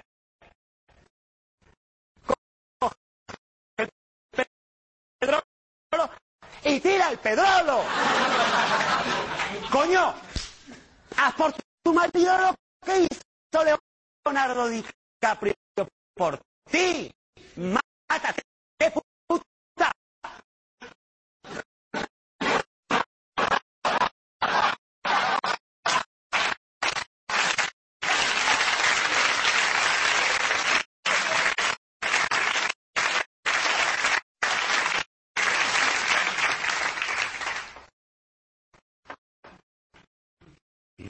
Luego viene la fase B. Como no me has dicho lo que yo quería escuchar, ahora te vas a cagar.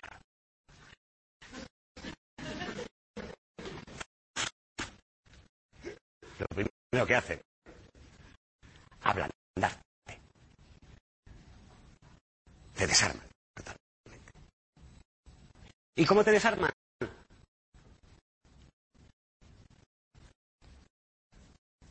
Dándote en cada momento lo que necesitas, menos sexo, cualquier cosa. Seguramente por eso te desarman. Como... Son irritantemente atentas, irritantemente perfectas, como esos, os habrá pasado, como esos camareros que te empiezan a incomodar porque es que son absolutamente eficientes, que te jode tanta eficiencia ya. Y estoy deseando que lleguen los postres para en los cafés. Te vas a cagar. Dices puta madre, somos 20 comensales. Bueno, perfecto, seguro que, es que no da ni una. ¡Qué alegría! Sí, los cafés. A ver, ¿qué van a tomar? No hay un café con leche, no hay uno cortado leche fría en taza. No me, a mí me va a poner uno cortado con leche templada en un vaso de caña. A mí me va a poner un descafeinado de máquina solo. A mí un descafeinado de sobre con leche. A mí me vas a poner doble de azúcar con leche americana dos sobres de café en taza de caña. Un hijo puta.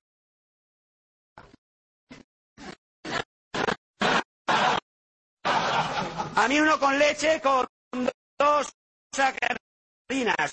No, a mí me vas a poner uno solo muy largo de azúcar con dos gotas de leche. Otro hijo puta, pero el tío va y lo trae. Lo mismo mujer dice, joder, no falles, parece un espía japonés.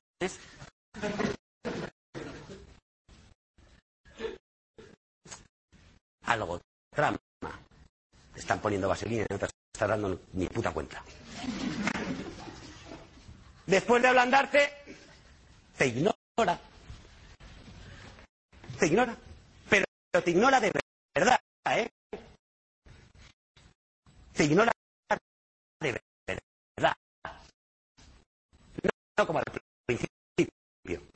Se emancipa.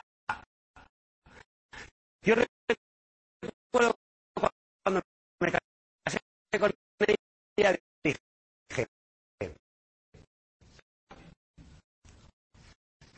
cariño, concéntrate en esto que te voy a decir porque va en serio. Yo no quiero que pierdas tu emancipación. Que lo dije porque era políticamente correcto, para quedar bien con la madre y con la hermana, nada más. O sea, no tenía ni puta idea de lo que era emanciparse. Ahora me encantó, mujer, ¿eh? Me encantó su contestación. O sea, cariño. De verdad, estás loco. Yo no voy a perder. ¿Cómo voy a perder yo mi emancipación? Yo voy a seguir viendo al gimnasio.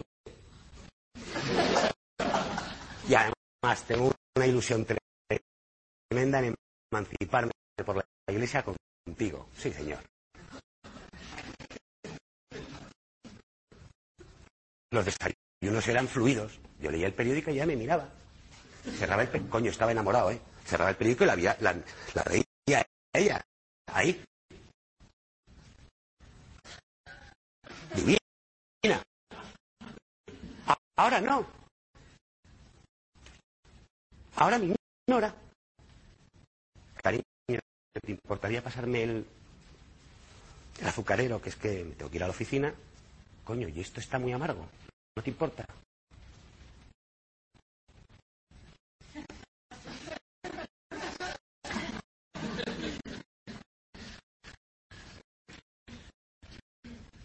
Bien.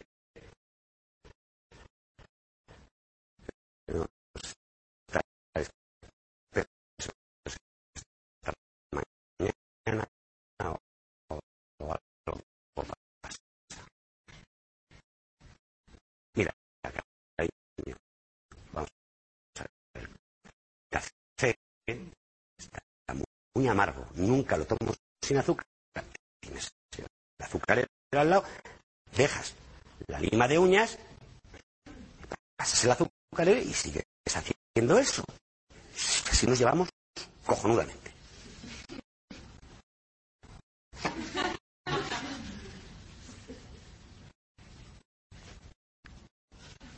De puta madre, tú lo has creído. Vamos a ver.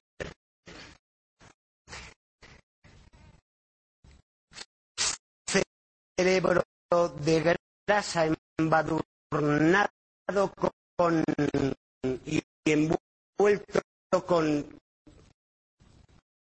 tiras de bacon de sobre con mantequilla y sebo de caballo extendido con incrustaciones de de pastel industrial salpicado con yemas de huevo de Ávila y todo bañado con doble capa de sirope de horchata.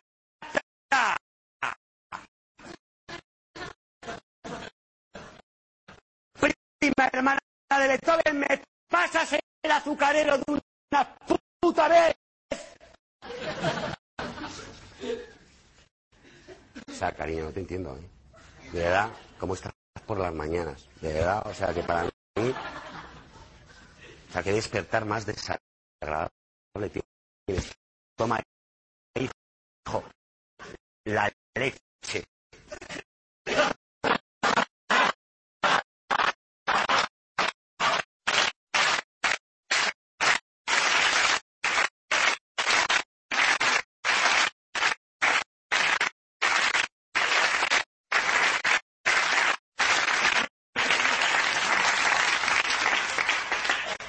Te siguen poniendo vaselina y no te das ni puta cuenta. Te ablandan, te ignoran y te agreden. Y un día estás tranquilamente en tu casa y llega tu mujer. No sabes a quién he visto hoy. No, te lo vas a creer.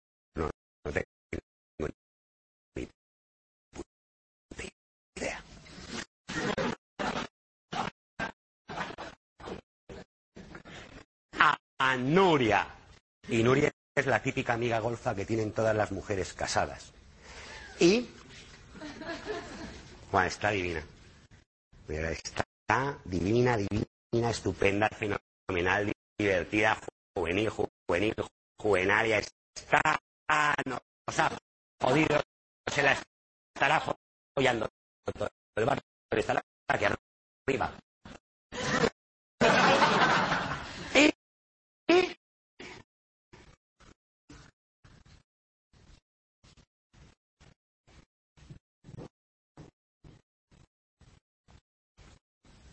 Pues nada, que, que se va a ir unos días por ahí y me ha dicho que por, por qué no me voy yo con ella para hablar de nuestras cosas. Y a donde ahí, ya te empieza a temblar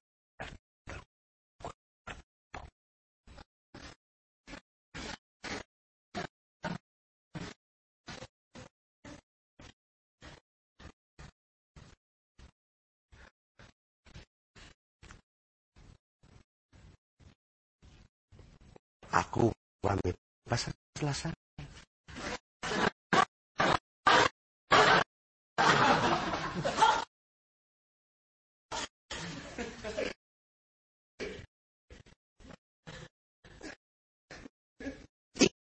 Claro, dice, vamos a ver. O, o sea que te has estado depilando a, a la acera que te he visto, que no soy tonto. Has cogido la cortadora de césped y te has llevado por, delante del bosque animado porque la cera solamente se queda en la copa de los árboles y eso es que ese que pillarlo de raíz. Para irte con una amiga tuya a hablar de vuestras cosas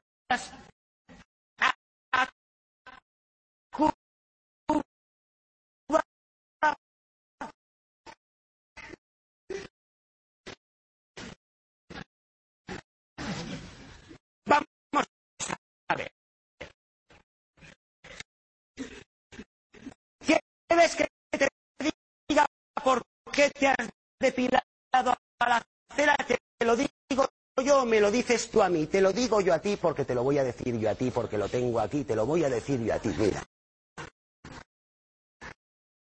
Tú te has depilado a la cera para que tu cuerpo patine mientras te follas maldita zorra a un nativo negro del antiguo imperio colonial español.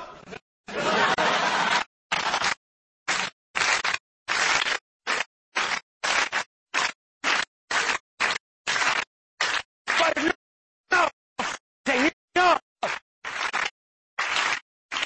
no, te pides por respeto a mí, por lo menos que el cabronazo ese, que me va a poner los cuernos, le rasque.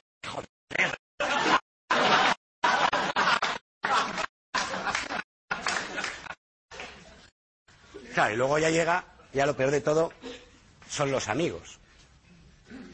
De puta madre, ¿no? Partidita hoy en tu casa. No, sé. Estás con un, un- ¿Y dónde se ha ido tu mujer? ¡A Cuba! ¡A Cuba! ¡A Cuba! ¡Mírame!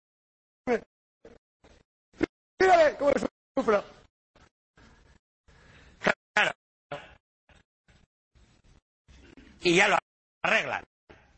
Te dicen, bueno, date por, por jodido. Bueno, ya por supuesto que se dé por jodida. Pero tú también. Cruza los dedos. Por lo menos que no se quede embarazada porque te comes al niño, ¿eh? Y es negrito.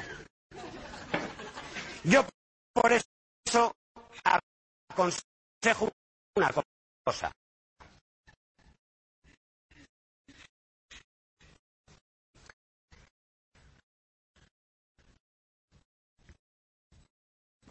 Tú vas por tu carril y un cabrón pone el intermitente, lo que hay que hacer es acelerar,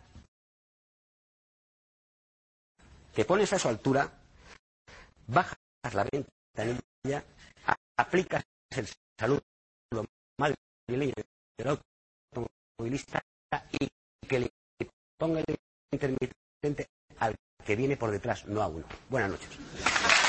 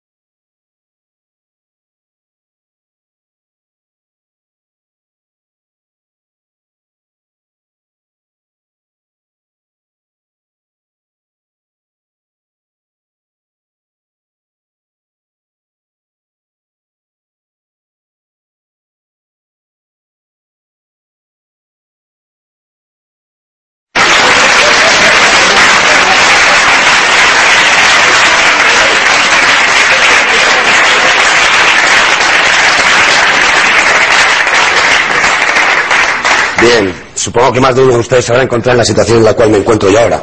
Situación extrema, máximo riesgo, te la juegas.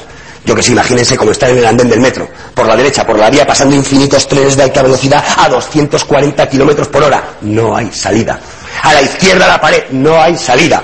Enfrente no hay salida, hay un toro miura de 625 kilogramos de peso. Y detrás tampoco hay salida. La madre de mi novia para contarme por trigésimo séptima vez el porqué del número de invitados que ella sola, sin consultar con nadie, ha invitado a mi boda. ¿Qué coño haces? ¿Volverla a escuchar? No, señor, citas al toro. Y según te va pasando por debajo de la taleguera, dices, "Ch, al fondo mi suegra, te la llevas por delante y me metes el cuerno por el culo tantas veces como invitados que yo no conozco, quiere ella invitar a mí. Po Joder, tío, te he dicho en el culo. Vale, que están muy juntos, que yo no digo que no, pero se distinguen. Si no los distingues con la vista, se distingue una vez dentro. Uno tiene mucha holgura, parece que la han metido en un tambor de colón. No insistas, tío. Y el otro está muchísimo más prieto. Por eso eres un toro. Pues no tienes sensibilidad en el cuerno. En un pedazo de animal como yo. Pero vamos a ver, hijos míos. A mí no me llame hijo, que bastante tengo con mi santa madre. Pero vamos a ver, hijos míos, o sea, pero por favor, ¿en qué cabeza cabe que yo no voy a invitar vuestra boda que fuera jefe personal de la fábrica de escobillas para retrete, que compra las cajas de cartón para embalaje las escobillas para retrete, a la fábrica de cajas de cartón para embalaje las escobillas para retrete, y que a su vez compra cartón para hacer las cajas de cartón para embalaje las escobillas para retrete, a la empresa madre bueno, por favor, me está riendo todo de corrido sin estudio ni nada, y entre esto y el cuerno de esto lo estoy poniendo como muy floja, o sea, como muy cachonda. ¿Me seguís, no? No, bueno, pues te jode. Y que a su vez contrata las carreras que recogen las cajas de cartón usadas. ¿Y donde las recoge? El autoservicio de descuento, donde trabaja de cajera Eusebia, menudo putón, hija menor de Paco el Camionero. Y sobrina segunda de Anselmo, primo hermano de Paco el que es el que tiene el bar donde todos los viernes santos juega tu abuelo al muso. O sea, pero ¿cómo lo invitas es que quedas fatal? Si no lo invitas. Y ya sabéis cómo se pone la vecina cuando quedamos fatal, porque ya no me cuenta los unilingus que tiene con el jardinero, son los únicos orgasmos que yo tengo desde hace 20 años, porque no entiendo por qué tu padre no me folla. Situación extrema, máximo riesgo. He pasado por esta situación en tres ocasiones. Una por la iglesia, mucha gente. Otra por el juzgado, mucha gente de la boda anterior y de la boda posterior. Y por el rito zulú. Da igual, todas son iguales. Entonces tienes que decir, sí, quiero. Y tienes la certeza de que esa noche la metes. Y si dices te quiero, pues la vuelves a meter. La cuarta, situación extrema, la primera cronológicamente, fue con, yo con 15 años con una chavala, con la cual quería tener relaciones. Relaciones sexuales, valga la redundancia. Pensé que un buen lugar sería el tubo de ventilación de una discoteca. Ahí no habría ningún elemento de distracción y nos obligaría a estar muy juntos. Y por lo tanto yo podría probar en condiciones el 69. Porque en esas estrecheces se puede jugar con. con la distancia. Hay que hacerlo como a todos nos gusta. Que no pasa nada, lo digo yo y así no tenéis que pasar el pudor de decírselo a la pareja.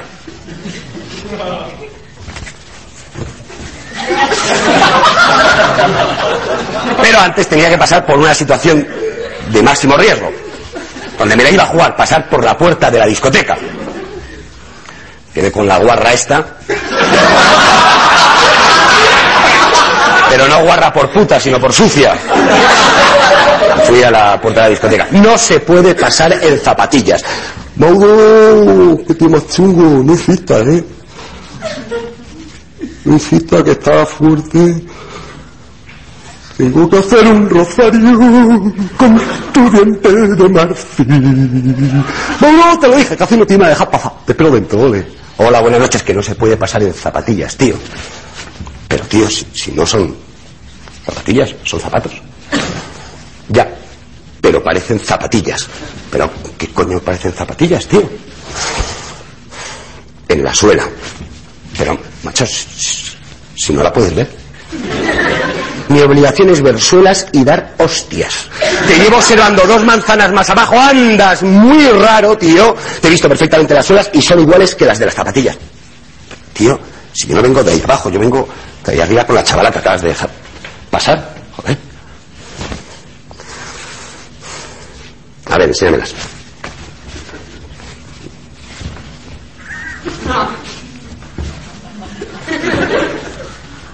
lo ves, son igual que las de las zapatillas. Pero, tío, ¿qué coño son iguales que las de las zapatillas? En el dibujo. Vale, son iguales que las de las zapatillas, pero, coño, realmente déjame pasar a tu discoteca. No te la vas a follar. No te la vas a follar. Bueno, vale. Pero venga, coño, rollate, joder. Tu discoteca, parece el meto, tío. Entra todo el mundo menos yo. Ahora ya ni de coño y apártate de la puerta que todavía te vas calentito a tu casa. Y en ese caso, ¿qué haces? O hablas o callas. Y yo hablé. En un acto de valentía que me honra. Reculé un pelín.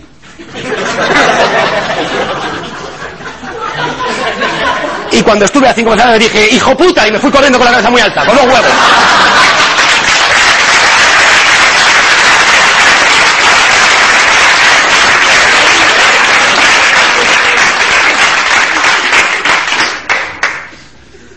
La quinta situación de máximo riesgo, donde te la juegas, esta. Por un lado el corazón te dice, decídete gilipollas, habla que el tiempo pasa. Fugit irreparabile tempus. El tiempo huye para no volver. A mí es que a veces el corazón me habla en latín. Las pelotas también. Sentio vocationen exilva, siento la llamada de la selva. Y soñar, sueño en inglés. I feel the call of the wild. Siento la llamada de la selva otra vez. Y mientras el corazón te dice una cosa, el resto del cuerpo que lo rige el cerebro te dice todo lo contrario. Parece que tienes una legión de nanitos tirando de la lengua hacia abajo. Te quedas sin habla, se seca la boca. Cualquier actividad glandular queda absolutamente paralizada, excepto la del sudor, que se activa muchísimo más de lo normal. Empiezas a sudar por lugares que jamás imaginaste que podías sudar. Los tobillos, las rodillas, las caderas, los hombros, los codos, las manos, pero por arriba. Los pies ni os cuento. Las axilas no sudan, calan, ablandan las costillas, encharcan los pulmones y empiezas a respirar azufre. En los huevos parece que te han instalado una sauna con los niños cantores de bien acompañados por la orquesta de Filadelfia al completo, pero todos con un ataque de diarrea. Los poros de la piel soltando tal cantidad de ojo de que se te nubla la vista. Y mientras tanto las, en las entrañas segregando todo tipo de sustancias. Bilis, adrenalina, noradrenalina, citosina, dopamina, endomorfina, guanina, serotonina, tianina, uranina, Coca-Cola, Colacao, teína, cafeína y por supuesto cocaína. ¿Y qué coño? También farropa. Parece que tienes en el estómago instalado un laboratorio del cártel de Medellín. Y mientras tanto todos los glóbulos rojos y todos los glóbulos blancos de puto botellón.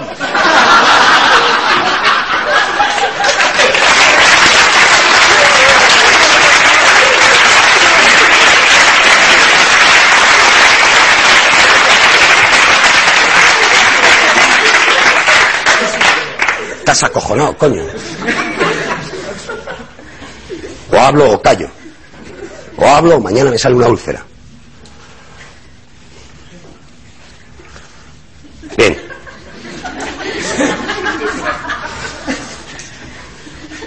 Esta mañana hemos enterrado a mi padre.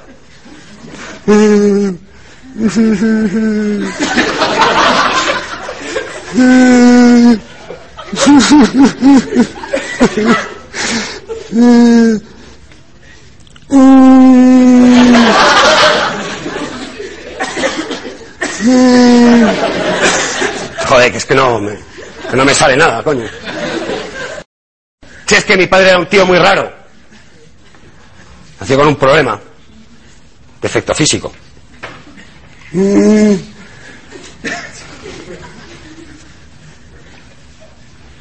Mi padre cuando nació se cargó la ley de la relatividad, joder. Dejó a Einstein a la altura del betún. Porque aquello se mirase de derecha a izquierda, de izquierda a derecha, de abajo a arriba, de arriba a abajo, se comparase con un bolígrafo o con una hormigonera, mi padre tenía un pollón descomunal.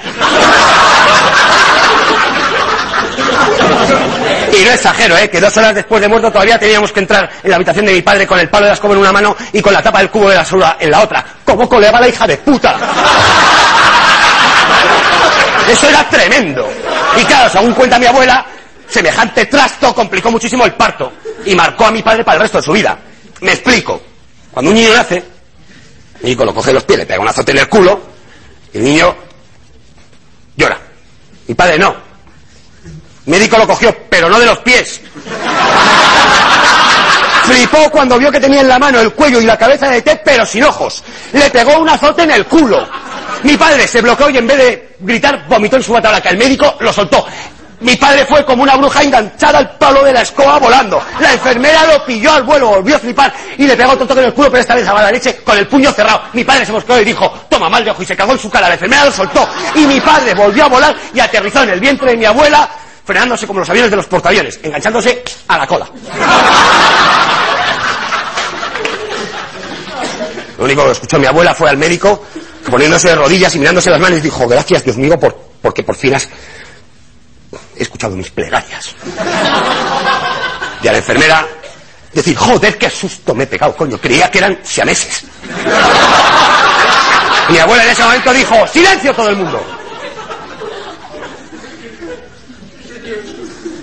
Y cogiendo a mi padre, como lo, lo había cogido el médico de la enfermera, dijo, esto es lo que necesita España.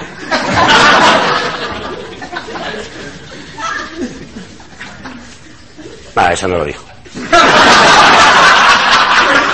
A mi padre en el vientre de mi abuela y mi abuelo dijo, ¿quién de los dos está ahora mismo con los nervios templados y se atreve a cortarle el cordón umbilical? Ustedes se dan cuenta, mi padre pasó por la fase anal y por la fase oral en centésimas de segundo. Y cuando un niño no disfruta de la fase anal y de la fase oral en su justa medida de espacio y tiempo, coño, eso trae problemas. Percopian te hominem miserum feciste por culpa de la abundancia, te convertiste en un miserable. En un cabrón, coño. Pero eso no significa que no quiera leer unas palabras de homenaje a mi padre.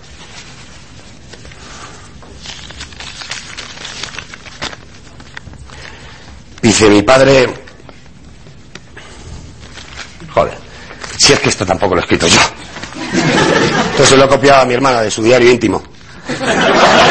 Lo escribió ella cuando perdió la virginidad. lo único que he hecho ha sido cambiar la palabra amigo por la palabra padre. Y ha quedado bastante apañado. La última estrofa mola. Una mariconada, pero demuestra lo estrecha que era mi hermana. Dice que las calles no sean regadas, una cursilada de mucho cuidado, que las calles no sean regadas para que mantengan el luto de la noche, porque mi Virgo, ese que veis ahí, entre estrellas que lo acompañan, ese al que se le abren solas las puertas del cielo, ese al que la estela de mi llanto y el manto de mis sueños envuelve y viste, mi imen ha muerto. Pues yo soy cambiado Virgo por padre y el imen pues también.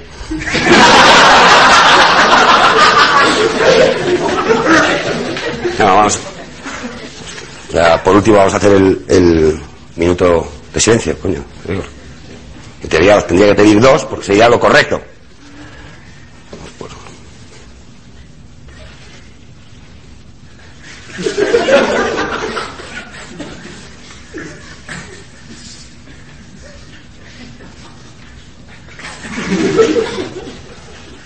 Joder, queda un huevo.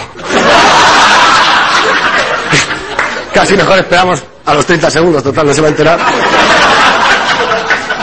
Bien, efectivamente, esta mañana hemos enterrado a mi padre, pero murió hace siete días. No nos hemos podido enterrar hasta que el banco nos ha concedido el crédito. Nos han pedido para concedernos el crédito la nómina de mi hermana, la casa de soltero de mi hermana, la nómina de mi cuñado, la casa de soltero de mi cuñado, la casa de ambos, la pensión del muerto, la casa de mi madre, la cuenta joven de mi sobrina de 12 años y, por si acaso, el triciclo de la de 6. Y también todo mi dinero negro, porque blanco no tengo, y eso que todo el dinero negro que tengo sale de todo lo blanco que vendo.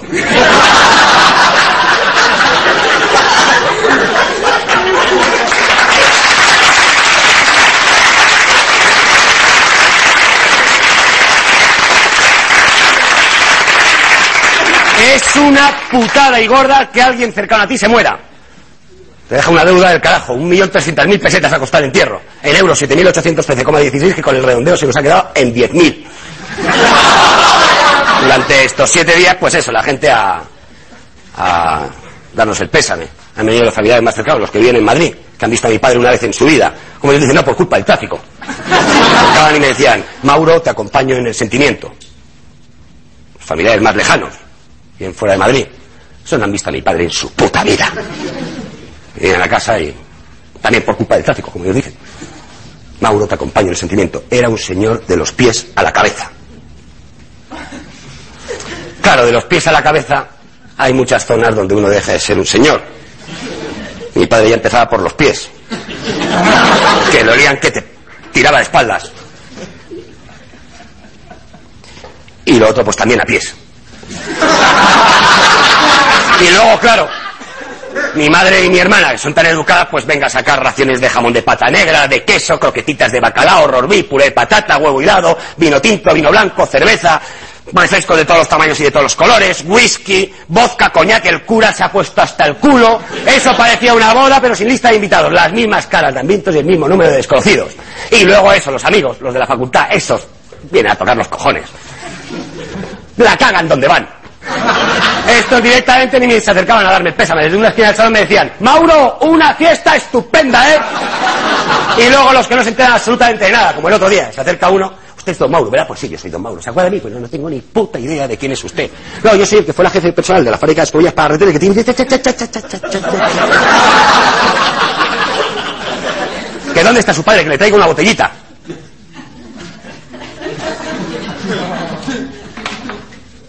En su cuarto acostado. ¡Ah, qué tío más grande! Siempre tocándose los cojones. Mira, la segunda puerta por el pasillo a la derecha. A ver si lo despiertas. Esto por la mierda de regalo que me hiciste el día de mi boda. Y luego el cura. Venga, ir a diestra y siniestra. Ah, pasa mejor vida, pasa mejor vida, pasa mejor vida. Pero claro, esto te lo dice con una copa de coño en una mano y con una loncha de jamón de pata negra en la otra. Pues ya puede estar de puta madre del cielo, padre. Pero usted no tiene ninguna prisa por largarse, ¿eh? Y luego eso. Coño, uno sabía, mi padre, cabrón. Y estaba asustado porque pensaba que nadie le iba a llorar. Entonces contraté un grupo de plañideras. Y veía que no se ponían en marcha. Y enseguida me puse con la directora, contacto. Doña Lola. Doña Lola era una señora de los pies. Esa sí que era una señora de los pies a la cabeza, ¿eh? Delgadita, fina, en clase. Lola, yo la, la llamaba Lola. Lola, ¿qué pasa? Que veo que no. En serio, Mauro. Sí, mira, hemos intentado, incluso para animarnos, hemos intentado cantarle unas saetas, pero es que en Berlín nos sale una se- sevillana. Pues yo que sé, Lola, mete los palillos por las uñas, pero se me está desmadrando todo el velatorio. Ya están mis amigos con el OEOE y estos son capaces de hacerle un calvo a mi padre. No, en serio, Mauro. Da un cabezazo. Pero Lola, ¿cómo te voy a meter un cabezazo? Es un cabezazo, que yo soy una profesional, no me, me lo estoy llevando. No me das a mí un cabezazo. Yo lloro de dolor, mis compañeras de emoción. Y aquí paso de puro gloria y el muerto al hoyo del y el cura al jamón. ¡Un cabezazo, coño! Venga, Lola, pues déjalo, pues no llores, da igual. Es un cabezazo, dame un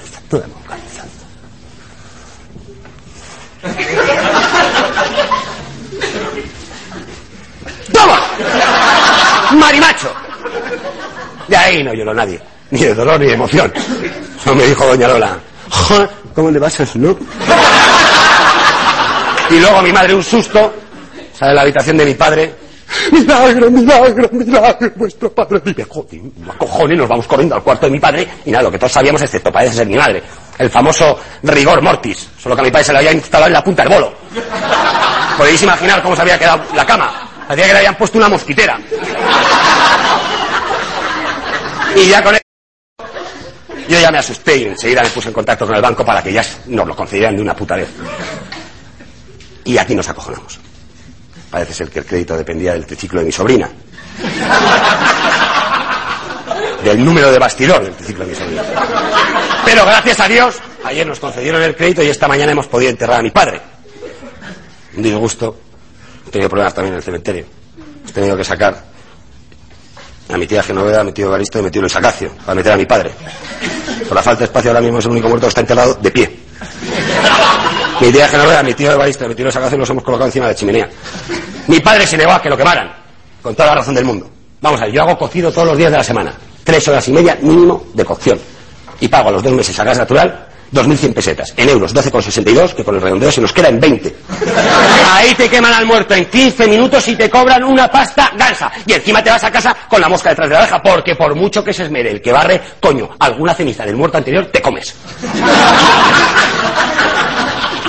Si tienes suerte, el muerto anterior es negro, supongo que el que barre puede distinguir perfectamente las cenizas del negro de las cenizas del blanco. Una cosa es que tengamos los mismos genes y otra muy distinta es el color de piel, ¿no te jode? Yo creo que nos distinguimos de los negros en dos cosas. En las cenizas, mucho más oscuras para el negro,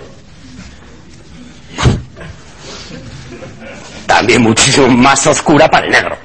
Que en euros y con el redondeo se nos hace muchísimo más gorda. La excepción que confirma la regla es mi padre.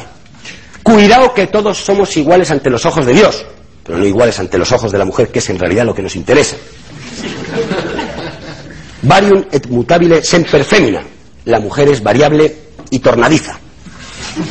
Deberíamos de ser camaleónicos, poder decidir, blancos, para ir a casa de los suegros, a cenar en Nochevieja, y negros,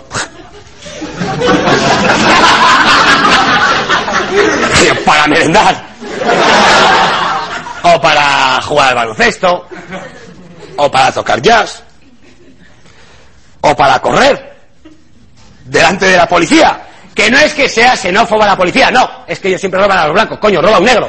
No sea gilipollas, no te perseguiría la policía, diría, déjalos que se maten, que estas cuestiones étnicas las resuelven entre ellos. Yo esto lo sé por las películas americanas que son unos racistas de mierda.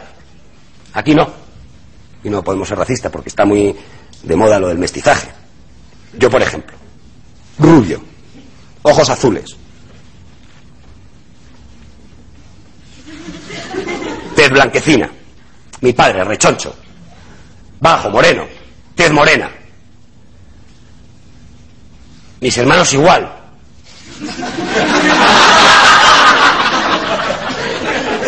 Y mi madre también. Puede darse, ¿eh? Puede darse. Bueno, como les decía, mi padre ahora mismo es el único muerto que está enterrado de pie. Y hemos tenido problemas también con los enterradores, porque han tenido que hacer el agujero mucho más profundo. Y enseguida han topado con una nueva línea de metro que ha abierto Valle del Manzano. Une el barrio marginal de la Rosilla con el cementerio de Almudena. Y es la única línea que no va a llevar a la pareja esta de pimpineras normales. Próxima estación, Hermanos García Noblejas correspondencias con líneas 1 y 2. Como me decía doña Lara, la que no la van a poner si no nos enteramos de nada. Y luego pues hemos tenido que hacer el agujero más, más ancho, por lo del rigor mortis. Y nada, los cuatro hermanos y el portero lo hemos quebrado. Y la vas acá, para acá. Lo malo que no hemos podido cerrar la tapa. El portero más majo. De verdad, Mauro por aquí, Mauro por allá, ¿qué necesitas? Un polaco rubio, con ojos azules. Y lápida, ¿para qué? Si ya solamente con la base de la cruz queda perfectamente sellado el agujero. Solo que por falta de presupuesto hemos comprado una cruz con un solo brazo. En cuanto le hemos puesto se ha pegado una hostia que te cagas contra el muerto al lado. Se ha pasado todos los nietos del muerto al lado jugando con la cruz de mi padre. Me ha jodido un poco. Al pase ni sí. Y luego que hemos discutido la, la familia un poco, si poner en la cruz RIP o poner DEP. DEP, descanse en paz en español, y RIP, descanse, descanse en paz en inglés. Al final, ni una cosa ni otra, en homenaje a las 365 botellas de anís que se pintaba mi padre al cabo del año, hemos puesto IP.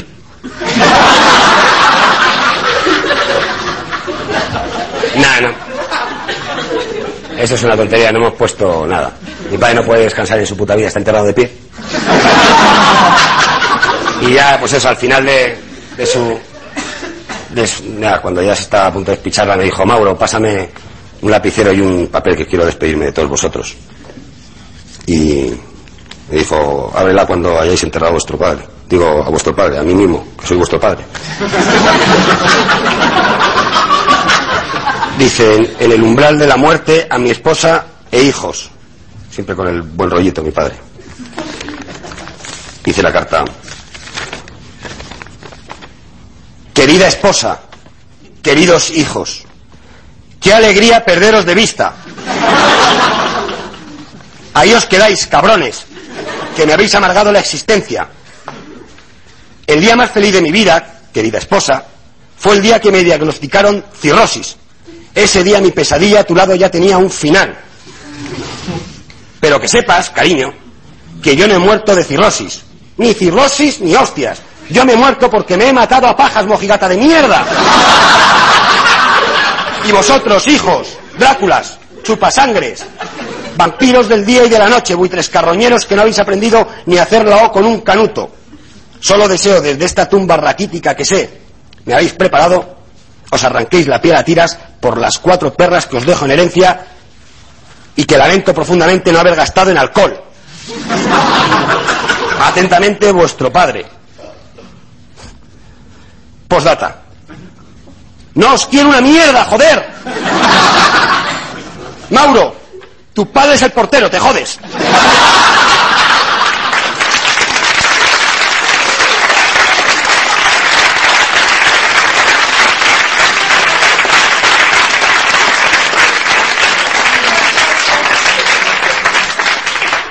Pues como Dios exista que se vaya preparando porque le llega un tío muy cabreado. Buenas noches.